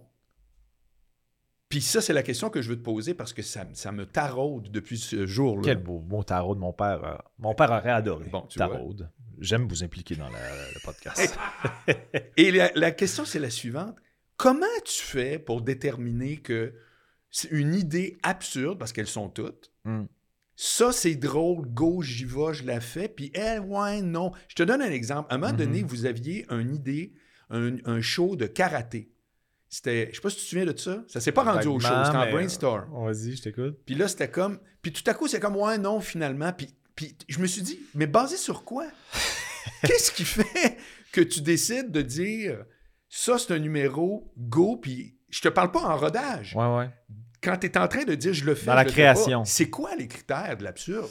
Ouf, c'est- c'est c'est vraiment difficile à dire. C'est-à-dire que pour moi, mettons, euh, puis avec les Denis, euh, ça a toujours été facile parce que, ben, un, on s'adorait, là, on se faisait rire mutuellement. euh, Puis même si, ben, je pense que c'est ça que tu as dû repérer là-dedans, c'est-à-dire que même si on avait des styles d'humour quand même assez différents, Oui. il y avait une parenté d'esprit. Ça, se- Absolument. ça se regroupait quand Ouais. même quelque part. Je pense que c'est pour ça qu'on on est devenus si amis rapidement à l'école. très utile l'un à l'autre dans le show. Complètement. Très Oh, utile, vraiment. parce que sinon, il y aurait eu des couleurs extrêmement foncées pour des gars qui commencent. Je suis complètement d'accord. Je pense que le, le- le- le dosage, Ouais. euh, puis aussi nos, nos, euh, nos dégaines euh, scéniques, c'est-à-dire notre façon d'être sur scène, moi peut-être un peu plus cérébral avec un, un français. On, on t'imagine quasiment en cravate même quand on n'a pas. Sais. exact. Donc, le, le clash de nos langages Oui, aussi était oui. payant. Il y avait un numéro, je me souviens que, que, que Sébastien il rentrait avec un, un calepin de poignée dans la moustache. Puis là, il rentrait sur scène. Moi, j'étais comme, qu'est-ce que tu fais là? Et, il dit quoi? T'as un calepin dans la moustache? Euh, Puis il dit, comment ça? Je dis, je- je sais pas, mais je sais comment c'est arrivé. Euh, Bon, sûrement un accident. Je sais comment tu peux avoir un accident qui te mène à avoir un calepin dans la moustache. Mais tu sais, on avait des niveaux de langage qui, qui se. Montre-moi ton pénis, c'est un parfait Oh, exemple de ça. C'est comme si, comme si c'était genre, tu sais, euh, on commande une poutine. Ouais, ou un hot c'est ça, c'est comme, euh, Montre-moi ton pénis. Bon, non, on se le voir. Ce sera sympathique. C'est juste pour un comparatif ou euh, rien de sexuel, mais je veux le voir. Bref, euh, euh, ouais, je pense qu'on on, on- on- s'aidait mutuellement, puis on, aidait à créer des contrastes. Puis créativement aussi, on, savait, on connaissait nos forces aussi. C'est ça qu'on on apprenait à se connaître. On n'était pas, on n'avait pas un métier de fou. Commence. Mais on avait vu nos vendredis, puis on était comme, OK, Ouais, ouais, ça, ouais, Puis, puis, euh, les trois, on aimait écrire. Donc, on arrivait, on partait chacun notre bord avec nos textes. Puis après ça, on, on avait nos sketchs individuels. Ben, eux autres étaient à deux, puis moi j'avais mes sketchs individuels. Mais on se disait, il faut avoir au moins un- un- une moitié de show de, de numéro de- à trois. Ouais. Fait que là, on, on- chacun notre bord, on partait avec un premier jet. Puis après ça, euh, moi, je, je, je repassais sur leur premier jet pour, mettons, euh, changer certaines de mes répliques ou me les mettre en bouche un peu plus. Puis à l'inverse, eux, moi, je partais avec un texte, puis ils faisaient la même affaire. Exemple, je me souviens, il y avait un numéro, c'était euh, euh, Léo Ferré, Georges Brassens puis Georges Moustaki qui, qui en reviennent pas que l'émission Tam Tam de Sébastien Benoît est, est en Oui. direct. Oui. Ils étaient sûrs que c'était préenregistré parce que parce que Sébastien Benoît était tellement bon que ça se pouvait pas que ce soit des one take puis on- mais c'est trois trois euh, chansonniers français tous décédés qui connaissent absolument pas Tam Tam mais ils en capotaient c'était en direct Sébastien Benoît est exceptionnel. Bref fait que ça en tout cas je me souviens de, de Ouais. ce sketch là fait que moi j'avais écrit le premier jet puis là j'avais dit, bon, voyez, essayez de voir si vos répliques, un, si vous les aimez, puis si deux, euh, vous les diriez autrement pour que vous, vous avez plus confiance en- dans, les, dans les lignes, exact. Fait qu'on avait une belle synergie. Puis par rapport à ta question, je pense que ça devient des feelings de. Tu sais, je sais pas, c'était un show qui devait durer 1h20. Là. C'est- peu près. On fait comme, OK, mais qu'est-ce qui est le meilleur? On- euh, pondons le plus de, de- de- de numéros possible, puis après ça, faisons le tri avec nos trois, nos, nos trois paires d'yeux. Qu'est-ce qu'on trouve le plus drôle là-dedans? OK, mais aujourd'hui, toi, Ouais. Euh, Aujourd'hui, moi, ben, les, les- les rodages deviennent des, des- des possibilités de, de, de feel the waters plus qu'avant. En début de carrière, Ah bon? moi, tu sais, comme euh, c- c- mon quatrième show, c'est le show où j'ai le plus pré-rodé. Parce que celui-là, là. celui-ci en ce moment, parce que mes deux premiers shows, je, je me souviens, je suis arrivé à- avec la première mouture du spectacle, avec probablement 90 minutes, avec peut-être 5 minutes de testé. Hein? Puis tout le reste l'était pas parce qu'il n'y avait pas de comédie club. Puis mon humour dans les. Dans les il y avait Ouais. McMasterville à l'époque. Ouais. Il y avait. euh, Qu'est-ce que tu peux... Écoute, c'est sûr. ça marchait pas. Non, non, non, non. Mon humour marchait pas. pas Le monde voulait entendre des jokes de cul. Absolument. Fait que, fait que je pouvais pas pré-roder avec mon style, Non. presque pas. Tu sais, J'avais fait mon, mon numéro euh, du restaurant au McMasterville. Le monde, mais j'entendais les tessons de bière. Ouais, ouais, ouais, tu sais, imagine. euh, c'est ça. c'est- Fait, que- je pouvais pas pré-roder. Donc, là, maintenant, vu qu'il y a tellement de comédie club puis que mon style d'humour est un peu plus apprivoisé, puis avec les podcasts, les gens ont un peu plus compris mon style d'humour ou ma démarche ou un peu plus le, le gars derrière le personnage parce que j'ai évacué le- tranquillement pas vite sans le- l'évacuer complètement, mais je suis plus dans le sourire, je suis plus dans. Donc, euh, maintenant, je, c'est comme si je laisse le public décider, mais je me garde un, un- un 15% d'effronterie. Oui, de genre, moi, je la fais là, comme tu l'as- bien expliqué tantôt. C'est ça. Mais quand même, je veux que, grosso modo, les idées que je trouve drôles, que les gens, ça, ça, ça réponde. là. Je veux, je veux que les gens aient du fun. tu fais un show d'humour. Je veux un show d'humour, je veux que ça, je veux que ça fonctionne. Donc, euh, euh, maintenant, j'arrive avec des premières hypothèses, celles qui me font le plus rire. Quand t'arrives devant qui avec tes premières hypothèses? Ben, moi, je, moi je teste devant aucun ami. Parce Ah ouais? que c'est la pire affaire pour moi, parce qu'ils me connaissent trop. Puis je sais que pour les surprendre, eux, il faut que je sois trop way off. Ouais, ouais, ouais, ouais, ouais. OK. Fait que ça devient un, un échantillonnage qui n'est pas le bon. que ça vaut rien, ça. Faut que tu Ben, sois devant des rien. étrangers, entre guillemets. Ils peuvent te connaître, toi, bien sûr, mais. Moi, ce que je trouve le best, c'est des gens qui ont un, un a priori sympathique envers moi, mais pas des crinqués de Ah, moi. Parce que les crinqués de moi vont trop rire. OK. de- ils sont tous contents de voir de, nos affaires, puis ils font comme Ah, on aime tout, on aime tout, on aime tout. OK. ouais, ouais, ouais, ouais. Mais je veux pas non plus du monde qui me regarde en me dire euh, euh, Va-t'en, oh, I hate your guts. Là. Ouais. Fait que l'entre-deux, c'est du monde qui, qui ont le goût de rire, mais qui sont pas des fans finis de moi. C'est comme du monde qui font Ah, c'est sympathique, qu'est-ce qu'il a raconté? Je trouve que c'est un. un- un- un- C'est ça le bon test. Pour moi, c'est le bon test. Puis, euh, puis là, j'arrive avec les idées que je trouve les plus drôles. Puis là, j'ai toujours des idées que je trouve le fun, mais peut-être pas mes tops. Puis là, je vois. Puis là, j'arrive. Puis là, je, je- mettons que je, je vais mettre dans un bloc de, mettons que j'essaie un nouveau 10 minutes. Ben, je vais avoir toutes mes affaires, mes, mes coups de cœur. Ouais, ouais, Puis ouais. mes gags, je fais comme, je les aime, mais je suis moins confiant OK. mais je les, je les assumerais si jamais ça allait de l'avant. Puis là, je fais OK. Puis des fois, c'est drôle parce que des fois, mettons un truc que tu es moins sûr, mais que tu trouves amusant, le fait que ça marche autant, c'est comme si ça, ça te les fait réaimer un peu plus. OK, mais finalement, Ben oui, c'est sûr. c'est amusant. Là. Je, je trouve ça le fun. Je comprends pourquoi les gens aiment ça. Fait que je. fait que- mais devant l'ordi, là, on dirait que je suis. En début de carrière, comme je pouvais moins faire le tri Oui. parce que je pré-rodais pas. Euh, Pré-rodé, tu veux dire aller faire un number dans un bar oui, avant de monter ton show complet dans une petite Exact. salle. D'avoir un, un- un rodage un peu plus officiel Ouais, ouais, avec ton ouais. 90 minutes, avec un, un début de mise en scène, puis Mhm. tout ça. Euh, mais le pré-rodage, c'est les, les- les numéros morcelés, des, des petits blocs euh, que, que tu essaies juste pour voir si c'est drôle, puis après ça, tu fais un assemblage. Ben euh, là, vu qu'il y a des possibilités avec les, les soirées d'humour, puis que mon humour dans les, soirées d'humour fonctionne maintenant parce qu'il y a une ouverture d'esprit sur les styles d'humour, puis les gens ont apprivoisé mon style aussi, fait qu'ils sont en général assez contents de me voir arriver si je suis pas annoncé, puis j'arrive. Ben là, là, ça fait en sorte que le pré-rodage me permet de, de, de, moins faire mon tri devant l'ordi. C'est-à-dire que j'écris des affaires que je trouve drôles, mais ce qui, ce qui à l'époque, je me disais, là, je fais mon tri devant l'ordi, qu'est-ce que je trouve le plus drôle, moi, Tu avais comme moi, deux moi étapes. C'est-à-dire, tu avais l'ordi puis le show. Là, maintenant, tu as trois étapes, si tu veux. Tu as une étape intermédiaire où tu as de la validation. Exact, sauf que ça fait en sorte que les, les trucs que, que je suis moins sûr, et je les fais sur scène, je les coupe pas avant de les avoir essayés, C'est ça. tandis qu'avant, je les coupais avant. Ah, ouais, c'est ça. Fait que c'est pour ça que, quand- pour répondre à ta question, des fois, ben, il y a des affaires que je trouve vraiment drôles. Sais, je me rappelle dans mon premier show, là, euh, il y avait un gag, je faisais un numéro, puis il y a un gag qui est resté. C'est l'inverse du numéro du restaurant que j'avais un gag que j'ai développé. Ouais. Là, c'était un numéro où je disais que euh, le gag, c'était. ben, le numéro commençait par je disais je, je suis déprimé aujourd'hui, puis j'ai appris le, le- décès du gars qui avait trouvé le slogan euh, Wawanessa assure vos biens, bien. puis j'étais comme. Je disais que j'étais pâmé devant ce slogan-là, puis que c'était le meilleur slogan du monde, puis que ça m'attristait qu'il soit décédé, puis que j'étais allé aux funérailles, puis que euh, j'avais. J'avais fait un peu comme les le monde au Centre Bell qui écrivent une phrase Go Canadien Go avec une lettre sur leur chandail que j'avais fait écrire Wawanessa sur vos bien bien par tout le monde à Metz. Puis, puis ça finissait par un, un chant en chœur, puis tout ça.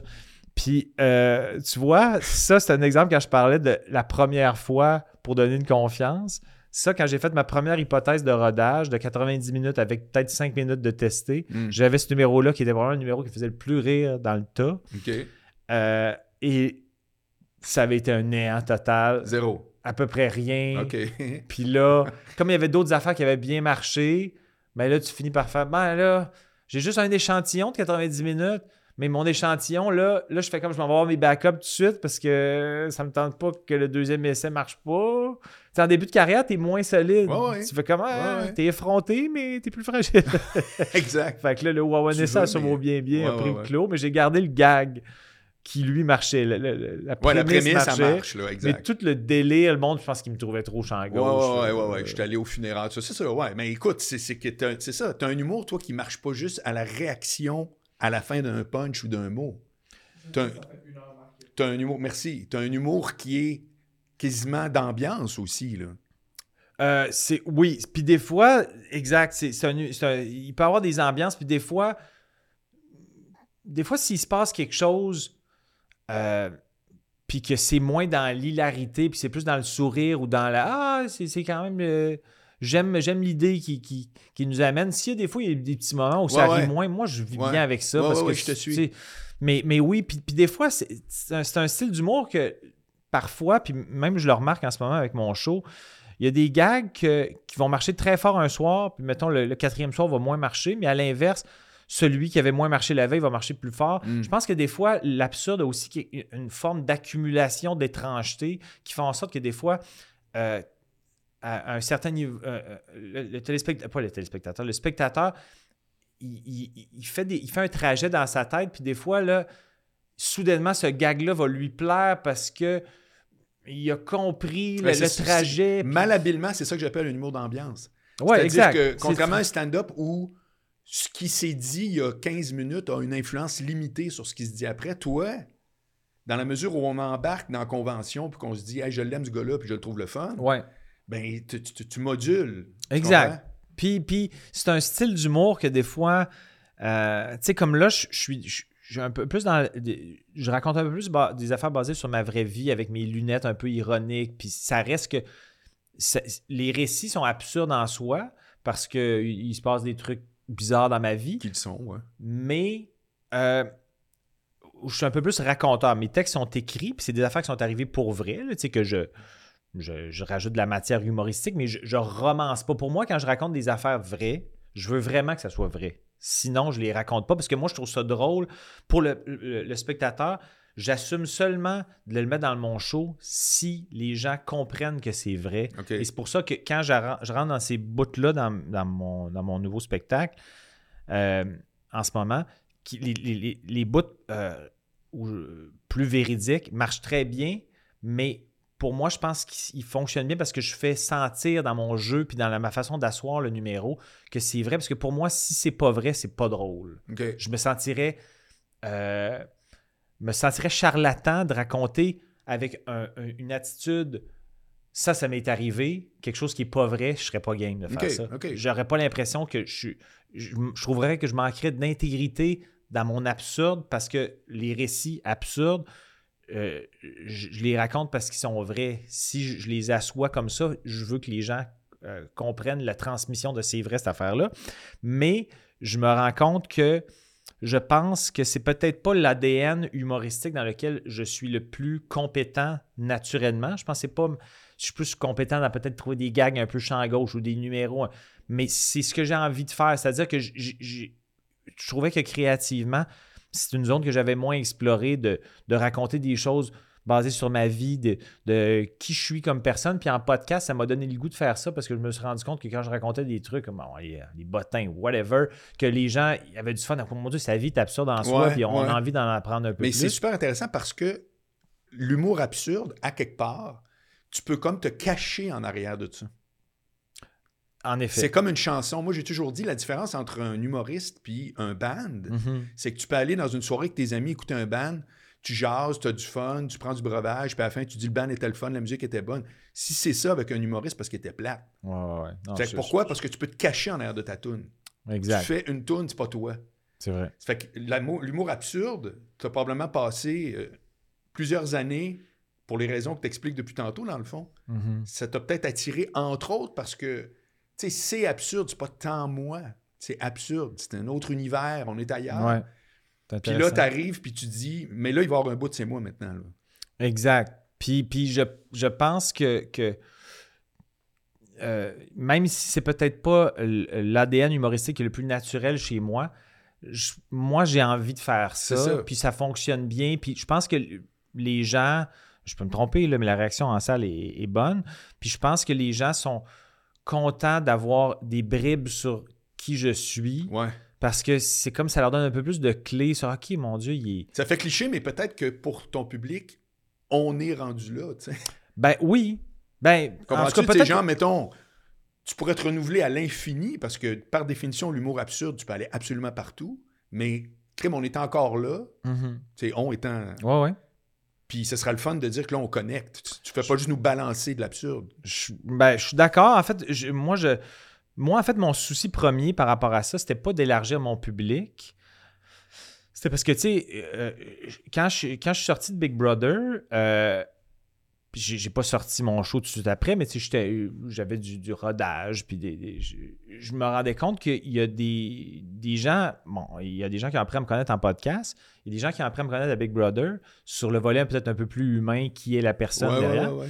Puis, il y a encore, je pense, à ce jour, des gens qui, qui viennent me voir, qui m'ont connu à Big Brother, vraiment connu à Big Brother, et qui, là, viennent à mon show, puis je vois des phases de « Oh boy, il est quand même fucké! C'est autre chose, là. » C'est pas le « Hey, ah, il est sympathique, euh, il est euh, sensible, humain. » Oui, je, je- je suis ça, puis ça se traduit dans mon show. J'ai un numéro sur le deuil, etc.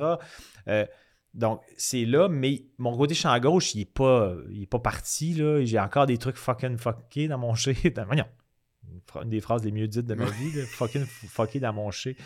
Fucking fucké dans mon show. Ouais. Euh, donc, pour moi, c'est c'est comme un, un tout, c'est-à-dire que mon côté euh, absurde est encore très là, mais mon côté euh, plus près de qui je suis est plus présent.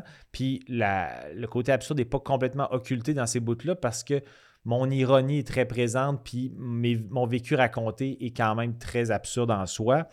Euh, mais, tu sais, mon premier show, euh, c'est le show que j'ai j'ai vendu le plus de billets. Je pense que j'ai vendu peut-être 70 000 billets. Puis, tu sais, mes fans, ils tripaient, là. Fait que le bouche à oreille était bon, mais le bouche à oreille atteignait des gens qui venaient à mon show puis qui étaient comme, où suis-je? Ah oui, hein? Vraiment, là. OK. Et, et puis pourtant, mon show marchait bien. Là. La, la réaction était. Mes fans tripaient, c'est pour ça que le bouche à oreille était bon. Ton numéro Mais- du gars macho, c'était dans lequel des C'était dans mon premier show, Ouais. justement. Ça, c'était comme... Ouais, c'était du contre-emploi. Ouais, exactement. Mais malade. tu vois, en fait, ce que, ça, pourquoi je parle de ça, c'est que là, euh, quand je parlais que le bouche à oreille atteignait des gens qui venaient à mon show, puis Ouais. qui, qui étaient comme, oh mon Dieu, euh, peut-être que mon Il y a ami un a bout de trippé, Big Brother moi- fait ça aussi, là. Oui, parce que là, il y a des gens qui viennent, puis ils m'ont découvert à Big Brother, puis là, ils ont, ah, on va aller voir, il y a le fun, puis ils font Mais comme, sauf que, Ouh! qui d'autre, honnêtement, Ouais. s'il y en a un, dis-moi là, mais qui d'autre a fait une télé-réalité, mais à succès, pas genre une présence, là, Ouais, genre la tentacule, là, OK? Ouais. Et très, très actif ses podcasts, puis fait vraiment de l'humour avec des one-man shows. C'est qui l'autre? Je sais pas, euh, dur à dire. Ben là, en fait, je pense qu'en en fait, c'est que moi, il- je pense que Big Brother a, a aidé beaucoup d'humoristes, euh, mais qui ont été, qui se sont fait connaître un peu plus à Big Brother, justement, Mm. comme Richardson, qui, qui- qui fait, a tout, que tout le monde a adoré à Big ouais, Brother, ouais. coup de cœur du public. euh, il a sorti son show après. Mais c'est comme si lui, son, son, son déclencheur, c'était Big Brother, alors que moi, ma carrière allait bien quand j'étais allé à Big Brother. J'étais allé là parce que je tripe sur ces jeux-là. Moi, j'avais euh, je trouve ça intéressant de parler de ça avec toi parce que euh, c'est comme ça qu'on s'est connus. Euh, mais moi, il n'y avait aucun, euh, au- aucun, aucun pourcentage de ma réflexion d'aller à Big Brother qui était dans un agenda de, de mousser ma carrière Non, ou un non, agenda non, mercantile. Ouais. Pour moi, c'était je m'en vais triper, je m'en vais vivre un truc atypique, j'adore ces jeux-là. Je, je, je Ben, tu devais pas sans savoir que ça pouvait avoir un impact positif, mais, mais, mais t'étais pas dans une fine stratégie, là. Zéro. Puis un, c'était la première. Tu moi, je suis rentré là, j'avais aucune idée si les gens allaient le regarder. C'était à la saison 1. Ouais, c'est vrai. C'était la pandémie, je comme. Peut-être que ça va être la Ouais, cote ouais. d'écoute de, de- de 17 personnes. Je sais pas, mais moi, je m'en allais vivre mon expérience. Puis je, je, je voulais euh, plonger là-dedans, en profiter le plus possible. Puis j'ai jamais pensé aux avantages collatéraux qui pourraient en découler parce que, un, je savais pas quel montage en serait fait. Tu, tu donnes un peu un clé en main au producteur. Ben, je suis là, puis faites ce que vous voulez Ouais, avec mon ouais, montage. ouais, C'est comme un abandon. Ah de, complètement, c'est pas vrai. un abandon de, de qui je suis. Pour moi, je peux contrôler qui je suis puis contrôler le jeu le plus possible. puis C'est ce que j'ai essayé de faire. Mais, euh, mais par rapport au montage, c'est c'est pas, j'ai pas de regard là-dessus. Fait que tu, tu- tu donnes des clés en main à- au producteur puis tu fais comme j'espère que je vais bien sortir. Ou je savais que j'avais, quand je sortais là, je savais que j'avais gagné. Fait que je fais comme bon. Mais peut-être qu'ils vont me faire paraître pour une sous-marde, mais en même temps, je leur avais pas donné les munitions pour me faire paraître fait pour une sous-marde. Théorie. J'étais confiant. Exact. Mais pour moi, les, après ça, probablement que si tu avais été mon gérant, tu m'aurais dit ben là, il faut capitaliser là-dessus, sors ton show là, c'est c'est le temps, là, t'es, dans l'air du temps, le monde sont contents de t'avoir vu, mais moi, c'était comme je trop fatigué. Ouais. Puis, un, je voulais décanter mon expérience parce que 92 jours dans une maison, c'est épuisant. puis, puis c'était c'est une, expérience qui est aussi humainement riche, mais fatigante parce que c'est un jeu que te- te- tu finis par avoir de la culpabilité parce que les gens s'en vont, puis tu le sais que c'est à cause de toi. C'est comme bref. Ah ouais, ouais, ouais.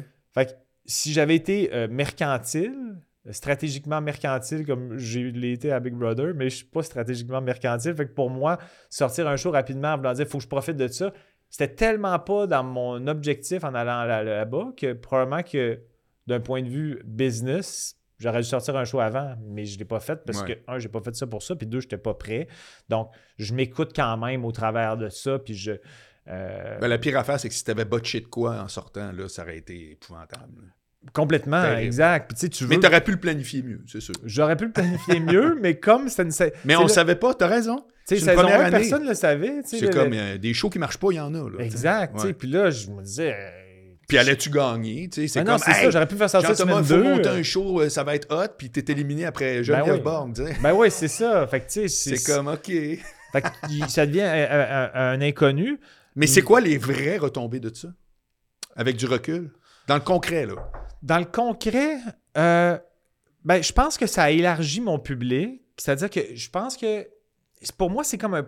Puis je me rappelle que j'avais dit ça à Mike avant de, de- de- de faire Big Brother, puis c'est un des seuls qui l'a su parce qu'on on, on, faisait en route vers tout Survivor ensemble, puis là, il- puis là, j'avais dit, je pourrais comme plus. euh, mais je peux pas trop dire pourquoi. Ouais, donné, ouais, je finis par y dire. C'est qui là- qui t'a appelé au juste pour ça? c'est euh, Nathalie Brigitte Bustos, la NBB, je OK, sais pas si tu connais. de chez Entourage. de chez Entourage. Anciennement la Mathieu- directrice des programmes de V. Exact. Euh, qui, elle, c'est elle qui, est- qui a acheté la licence de, de Big Brother. Elle, c'est une fan finie, tout ça. Puis elle, elle savait que. Bon, j'ai plus martelé le clou de Survivor dans ma vie, mais Oui. j'aime Big Brother aussi. Ouais. mais, mais Survivor, euh, c'est un, Big Brother, c'est un Survivor dans une maison. Ouais, là. Fait fait- pas- les règlements sont pas tout à fait pareils, mais il y a quand même une, une ressemblance dans la stratégie. Fait qu'elle m'a approché, puis elle m'a dit Hey, euh, on, va faire un Big Brother célébrité. Puis je pense, en- je pense qu'il y a- des personnes, euh, je pense qu'il y a cinq personnes qui ont, qui ont dû, pas dû, mais euh, je pense que Belle voulait avoir une idée de quel genre de personne il pourrait y avoir. Fait que OK. moi, j'ai dit oui avant que le show soit approuvé. OK. Il voulait comme être sûr qui qu'on pourrait avoir, puis j'ai- dit oui, je le, je le ferai. Euh, donc, euh, c'est ça. C'est, euh, c'est- Et les retombées de ça concrètes? Les retombées concrètes- tu as élargi une portion, sûrement, ça, ça va de soi, mais y tu vois-tu autre chose dans, dans le. Ben, à la sortie, j'avais beaucoup d'offres. J'ai fait un Ah. gala avec Rita Baga tout de suite en sortant. Oui, c'est vrai. Euh, j'avais plein, plein de, de- de téléphones. J'avais le choix. Ça me donnait. Je te dirais que ce que ça me donnait surtout, ça fait trois ans, là, ben, bientôt trois ans. Euh, mais je pense que ça m'a donné des opportunités et de, de pouvoir dire, OK, ça, ça m'intéresse, ça, ça m'intéresse moins. J'avais plus de choix. Donc, ça, c'est le fun. Ben oui. Dans le sens, c'est- vraiment bien.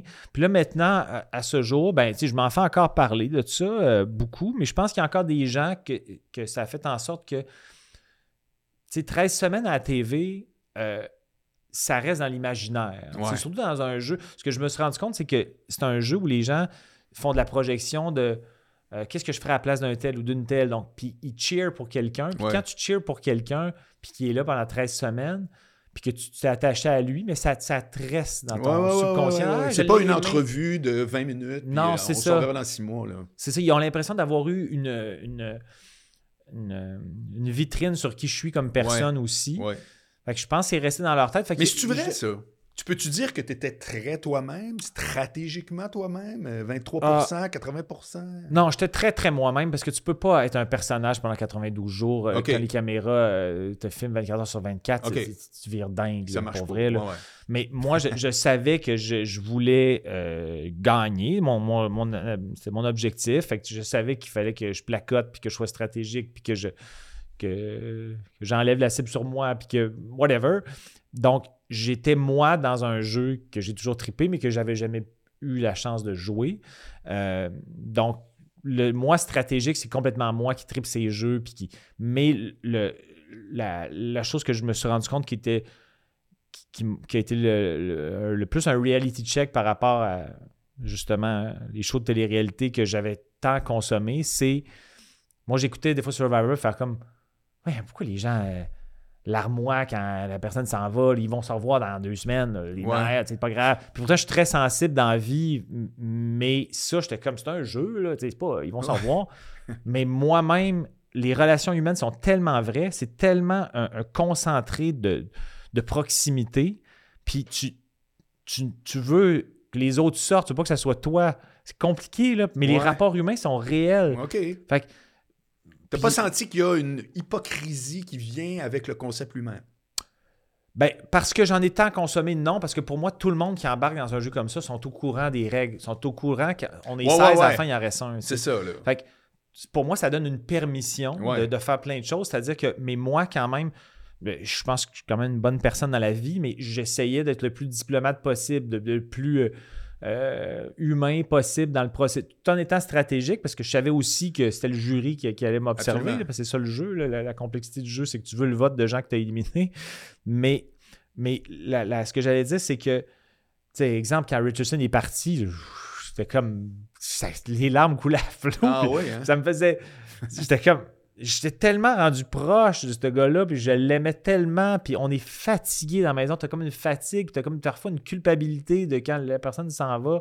Tu sais que c'est un peu à cause de toi. Fait que j'avais une culpabilité et aussi une émotion réelle de j'ai pas envie que mon ami s'en aille, puis je l'aime, puis je suis attaché, puis c'est rendu ça notre réalité. On, on- on- à la fin, t'es- tout est, chaque semaine, quelqu'un s'en va, fait comment on est rendu trois? Ouais, ouais, ouais. Ouais. Donc, les émotions sont décuplées, vraiment. Là. Puis, euh, ceci dit, quand, mettons, quelqu'un s'en allait, je peux vivre une émotion, mais après, après deux heures, je me disais, there's still work to do, puis on continue, on avance. Ouais, Pour moi, l'objectif restait toujours le même, Ouais. mais les émotions m'ont quand même surpris, puis je trouvais que c'était- je trouvais ça humaine- humainement riche, donc je, je trouve ça très précieux d'avoir vécu ça, puis je suis vraiment content d'avoir vécu, puis je, je vais avoir des amis pour la vie euh, qu'on peut juste relate, à- on est, on est seul à comprendre nos insides. Non, mais je suis ami avec tout le monde dans... dans Mais dans- qui, dans qui- l'aventure- avec qui c'est resté particulièrement? ben, tu sais, euh, François, Kim, euh, tu sais, Kim, on s'est vu une couple de fois, venu à mon chalet. Kim Clavel? Kim Clavel. Euh, on était les, en alliance tout le long de la saison. Fait qu'on est super proches, mais Rich, Rich, c'est tellement une perle, ce gars-là. là, on- Rita, j'ai aimé tout le monde, là, pour vrai. là, je, je, je me s'entends bien avec vraiment tout le monde, mais c'est sûr que ceux qui ont fait le, le plus long trajet, Ouais, il reste quelque chose de plus. oui, parce qu'en plus, à la fin, tu sais, je me rappelle euh, avec Camille, euh, quand on était cinq, il y a eu une rédemption, puis ça, puis elle est revenue. Fait qu'il y a, il y a deux semaines qu'on a. on- entre la semaine euh, 10 et 12, on était cinq, puis on a passé deux semaines ensemble, les cinq, parce que Camille est revenue. Fait que c'est tellement condensé, c'est tellement proche, puis on est tellement brûlé que ça soude. Fait que je pense que je vais rester ami avec euh, beaucoup de gens pour la vie. Le referais-tu? Mais, Ou Euh, c'est trop exigeant? non, je pense que je, si un jour ils font une édition euh, All-Star quelconque, euh, j'aurais de la misère à dire non, je pense, parce que je pense que je pourrais pas. Ben, ça dépend aussi de mon horaire de vie, là, tout ça, mais on dirait que je pourrais pas me dire. Je voudrais pas regarder l'émission et me dire comment ça je suis pas là, ils offert, j'ai dit non. OK, euh, tu trouverais ça un peu, voyons. je sais pas. Tu sais, dans Ah le sens que on dirait que je pense que la seule raison pour laquelle euh, j'aurais peut-être moins envie de le faire, c'est c'est tellement une belle expérience pour moi, puis le, le fait bon d'avoir fini par sortir victorieux, euh, c'est comme juste j'ai pas d'aspect négatif, j'aurais pas envie de teinter Ah. l'impression positive que j'en ai, Ouais, la fois de trop, là. la fois de trop que tu sais je Coudon, il a d'être- gagné déjà. lui, je risque d'être une cible, on va le sortir Ouais, dès le début. ouais. Puis je fais Ah, Ouais. pourquoi j'ai fait ça? Mais en même temps, tu sais, c'est- c'est- c'est des expériences de vie pareilles, puis c'est des opportunités le fun. Donc, je sais pas. Je pense que je le ferai contextuellement. Mais euh, pour conclure sur ça, euh, donc, je pense que ce que ça a changé, c'est à la sortie particulièrement euh, les opportunités que ça a donné. Puis je pense que ça a élargi mon public. Ça, a fait en sorte qu'il y a une curiosité. Puis ce que, ce que je suis content, c'est que les gens, ben je suis content, il faudrait demander aux gens, mais l'impression que j'ai, puis parce qu'il y en a qui me le disent après les shows, qui, m'ont dit hey, Je t'ai connu à Big Brother, je savais aucune idée quel genre d'humour que tu ferais. Puis j'ai vraiment eu du fun. Euh, ça, c'est vraiment les compliments qui m'ont le plus plaisir en ce moment parce que c'est des gens qui, qui, ont appris à me connaître pour plus qui je suis, mais exact. pas trop familiarisé avec mon style d'humour. Non, exact. Mais qui, peut-être qu'au début, les deux, trois premières minutes font le saut un peu, mais qui, qui, finissent par y trouver leur compte puis qui, qui m'apprivoisent, en tout cas assez pour rester après le show pour me le dire. Fait que ça, c'est quand même bon signe. Puis comme, comme le, Jean-Thomas de Big Brother, il y a quand même des volets. Euh, ben, j'ai un petit numéro sur Big Brother, entre autres, mais il y a aussi des, volets un peu plus personnels où le Jean-Thomas de Big Brother n'est pas si loin dans, dans ce qu'il raconte. Puis il raconte son vécu, le deuil de mes parents. Il y a un côté de euh, le côté humain est quand même là. Donc, je pense qu'ils ne sont pas exclus euh, de, Non, non, ils n'ont pas l'impression qu'ils sont venus voir quelqu'un d'autre. Je pense pas, non. Exact. Mais.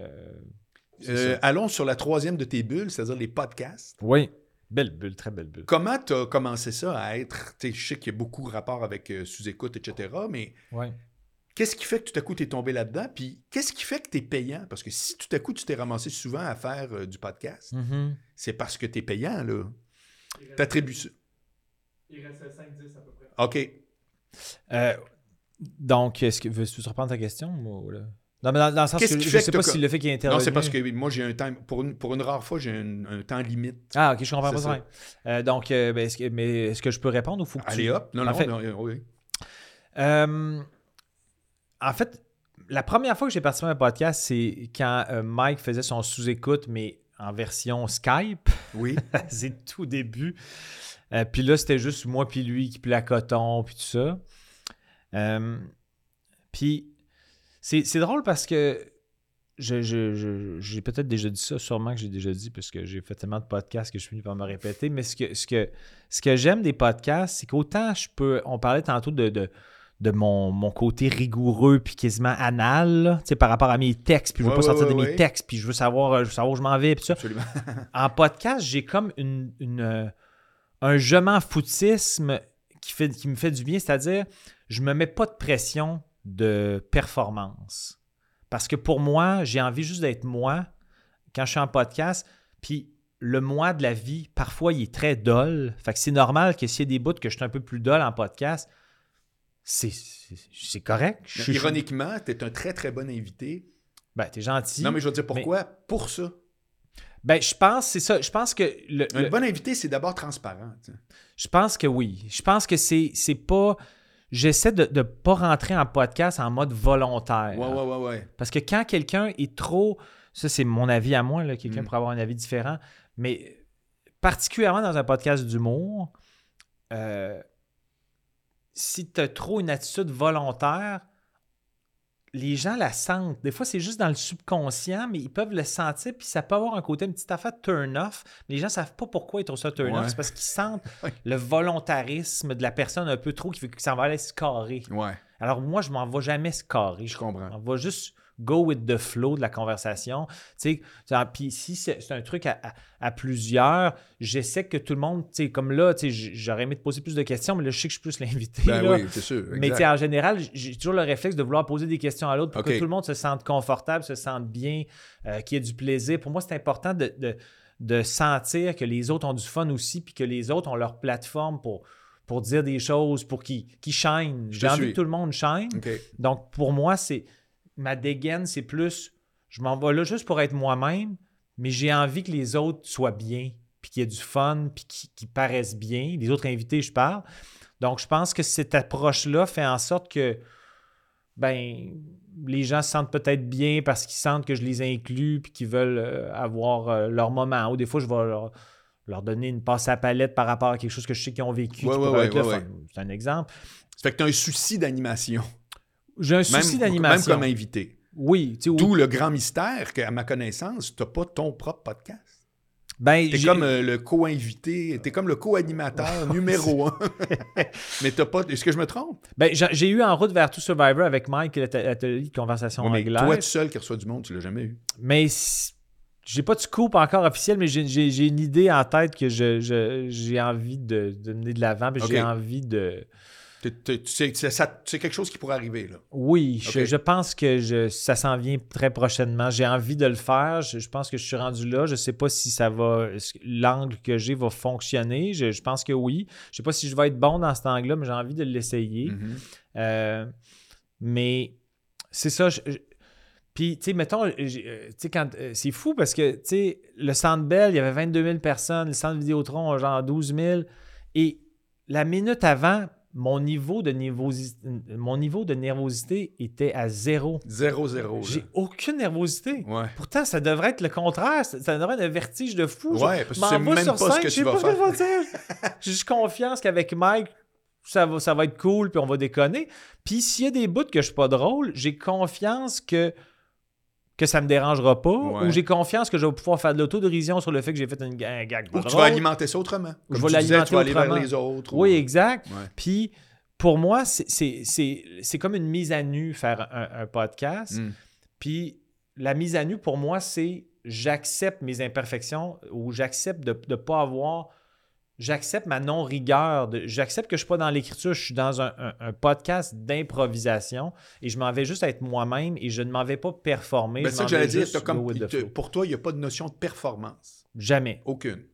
Zéro. C'est-à-dire que si, si, je me, si je me dis, si, si- pour moi, j'étais dans un podcast, surtout devant le public, là, parce que ça, ça résonne un peu plus, la réaction, tu on le live, là.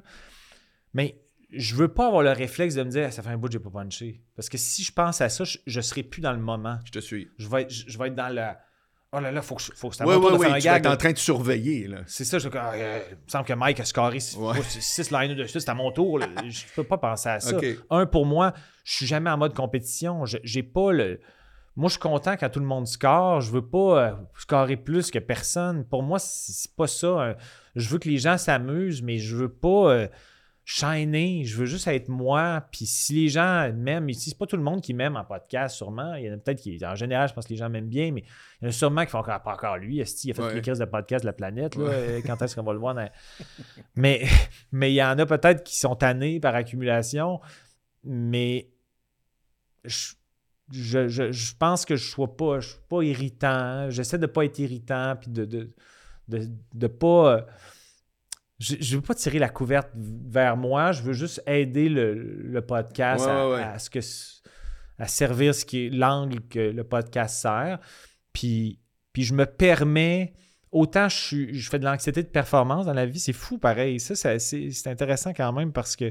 Ben, c'est intéressant. Je suis pas en train de dire que mon propos est intéressant. Oui, mais ça la, l'est. la conversation Ben, moi, je- moi, est intéressante. Mais Parce que je le vois ce que tu veux dire. Puis effectivement, tu fais comme comment peux-tu mettre la switch Ça, Comment ça se fait que tu n'as pas d'angoisse de performance dans un endroit où c'est le plus hasardeux d'être capable d'être intéressant? Complètement. Mais il y a une leçon aussi dans tout là, de ça. là. Ça- Il y a comme un détachement aussi, probablement, où ce que tu fais. c'est que je peux pas contrôler. Je pourrais pas, je peux pas contrôler tout ce qui va arriver. Quand j'arrive sur scène avec mon matériel, je suis tout seul devant des gens et là, je veux que les gens s'amusent le plus possible et je veux que les gens sentent la rigueur et le- la préparation. Ça veut pas dire que tout va être drôle et que tout le monde va aimer tout. Je comprends très Ils bien. vont sentir que je suis préparé, je, je vous offre ceci et je l'ai travaillé fort. Donc, je me sens, euh, euh, je sens que j'ai fait ma part. Ouais. Tandis qu'en podcast, je suis pas en mode performance parce que je sais que je n'aurai pas le contrôle. Je ne peux pas contrôler sur ce que les autres vont dire. Fait que ça me permet d'avoir un, un détachement de mon anxiété de performance. Il y a plein d'affaires que je n'aurai pas de contrôle. Mais, Fait que- OK, mais l'ironie Ouais. demeure que dans les deux cas, tu es obligé d'être intéressant, d'une façon ou d'une autre. Je suis 100% d'accord. Et tu es un invité payant, donc ça veut dire que tu es un invité intéressant. Je te le, sou- je, je te le souligne clairement, là, c'est, flagrant.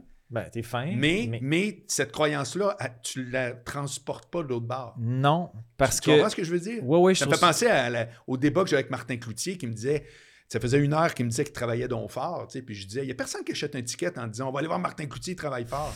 c'est parce que, crime, oui, il travaille fort, mais c'est parce que t'es drôle, puis t'es bon, tu comprends? Ouais, ouais, non, fait que l'espèce de préparation, je respecte ça. Ouais. Mais c'est pas vrai que c'est la clé pour laquelle ça marche quand tu fais des shows.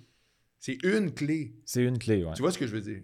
Ouais, je vois complètement ce que tu Ben, dis. c'est super avis, intéressant. non, non, mais c'est super intéressant. Puis, puis autant, tu sais, j'en parlais avec Pierre-Michel Tremblay, mon metteur en scène, je parlais de mon anxiété de performance, puis que des fois, même quand.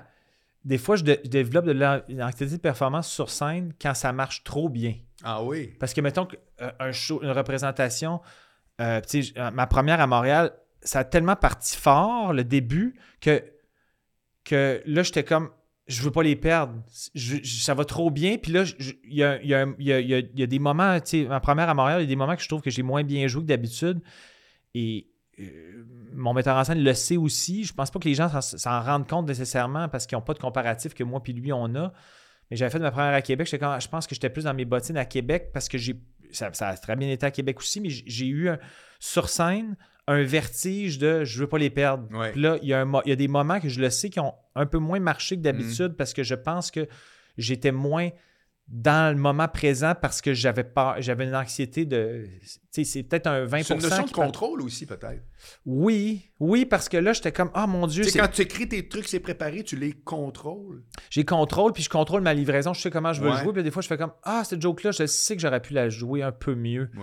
Puis à marcher, Mm. mais les, les humoristes, on est ridicules là-dessus. On a toujours des comparatifs de la fois que ça a le mieux marché. On se rappelle tout le temps pourquoi ça n'a pas marché autant que la, la fois que ça se carre au bout? Ça s'appelle la vie. Là. Ça, ben, comme mon metteur en scène, Pierre-Michel, dit, c'est un spectacle vivant. Tant toi Ouais, que les humains vivent des trucs différemment, fait que ça va toujours bouger, tu sais. Mais ceci dit, j'étais vraiment content de la, de la- de la première, mais il y a des moments que j'ai eu des vertiges de ça va tellement bien que j'ai pas envie que ça cesse. Ouais, je te suis. Tandis qu'en podcast, Ça t'habite pas. ça m'habite pas à cause de la notion d'imprévisibilité et qu'il y a d'autres intervenants qui font en sorte que tous les toutes les interventions changent le parcours de tout. Donc, je pourrais jamais avoir un contrôle. Donc, je fais de l'anxiété de l'abandonnes en performance. partant. mais je l'abandonne en partant, Ouais. puis je fais que je m'en vais juste être moi. Et comme moi, que je disais tantôt, dans la vie, il y a des grands moments que je peux être très ennuyant. Ben, je me permets d'être ennuyant. Je me donne le droit, autant je me donde pas le droit à l'erreur en show, alors Mhm. que je devrais. Mhm. Mais en podcast, je me donne le droit à l'erreur parce que c'est de l'impro. En impro, je suis pas toujours drôle, Ben c'est normal. Ouais, ouais, ouais, ouais, je Puis, puis je pense, pense que des fois, ce qui rend intéressant un podcast, c'est pour ça que, mettons, exemple, sous-écoute, qu'il n'y a pas de montage, je pense que c'est bien parce que les gens, ils assistent, ils assistent plus à une immersion de, de- d'authenticité Absolument, voilà. et de transparence. Puis la transparence, l'authenticité vient avec des moments qui sont moins heureux. Là. C'est- Ça peut pas tout arracher tout le temps, Non. c'est impossible. OK.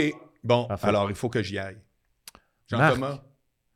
tu te rends compte que moi, en ce moment, là, je trouve que je participe pas assez de podcasts. Puis là, tu me censures, tu me brimes. Oui. J'ai plein d'affaires à dire C'est encore. vrai. Mais je voulais quand même euh, terminer en te remerciant beaucoup parce que euh, je parle de l'effet domino. Non, c'est vrai. L'effet domino de la vie, j'en ai parlé tantôt. Euh, mon restaurant qui a eu un effet domino. Ouais. Mais le show absurde a eu aussi un effet domino euh, sur, euh, un, euh, la confiance que ça m'a donné, euh, la proximité que j'ai eue avec les, les Denis, puis tu as repéré quelque chose que probablement que tu t'as dû te faire challenger un peu. Ben, ces gars sortent de l'école, ils sont, sont verts, verts, verts, Oui. là. Absolument. Puis tu, te- tu Ça a l'as été vu, âprement défendu. tu l'as, en tout cas, je sais pas les, les discussions de coulisses que tu as pu avoir, mais c'est des beaux souvenirs, les deux shows absurdes, là, on s'en m'a fait encore parler Ah, à man. ce jour de Moi, ma ça. mère, c'est le show le plus drôle qu'elle a vu de sa vie. Ah, ben, je suis content Puis d'entendre je veux dire, c'est pas d'hier, là. Puis elle en a vu, tu sais, son gars travaille là-dedans.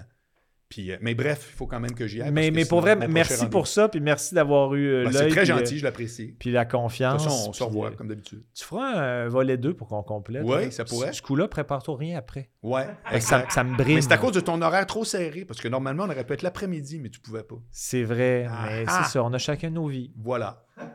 Merci pour Bye tout, mon bye beau. tout le monde, on a chacun nos vies. Salut. C'est le mot de la fin.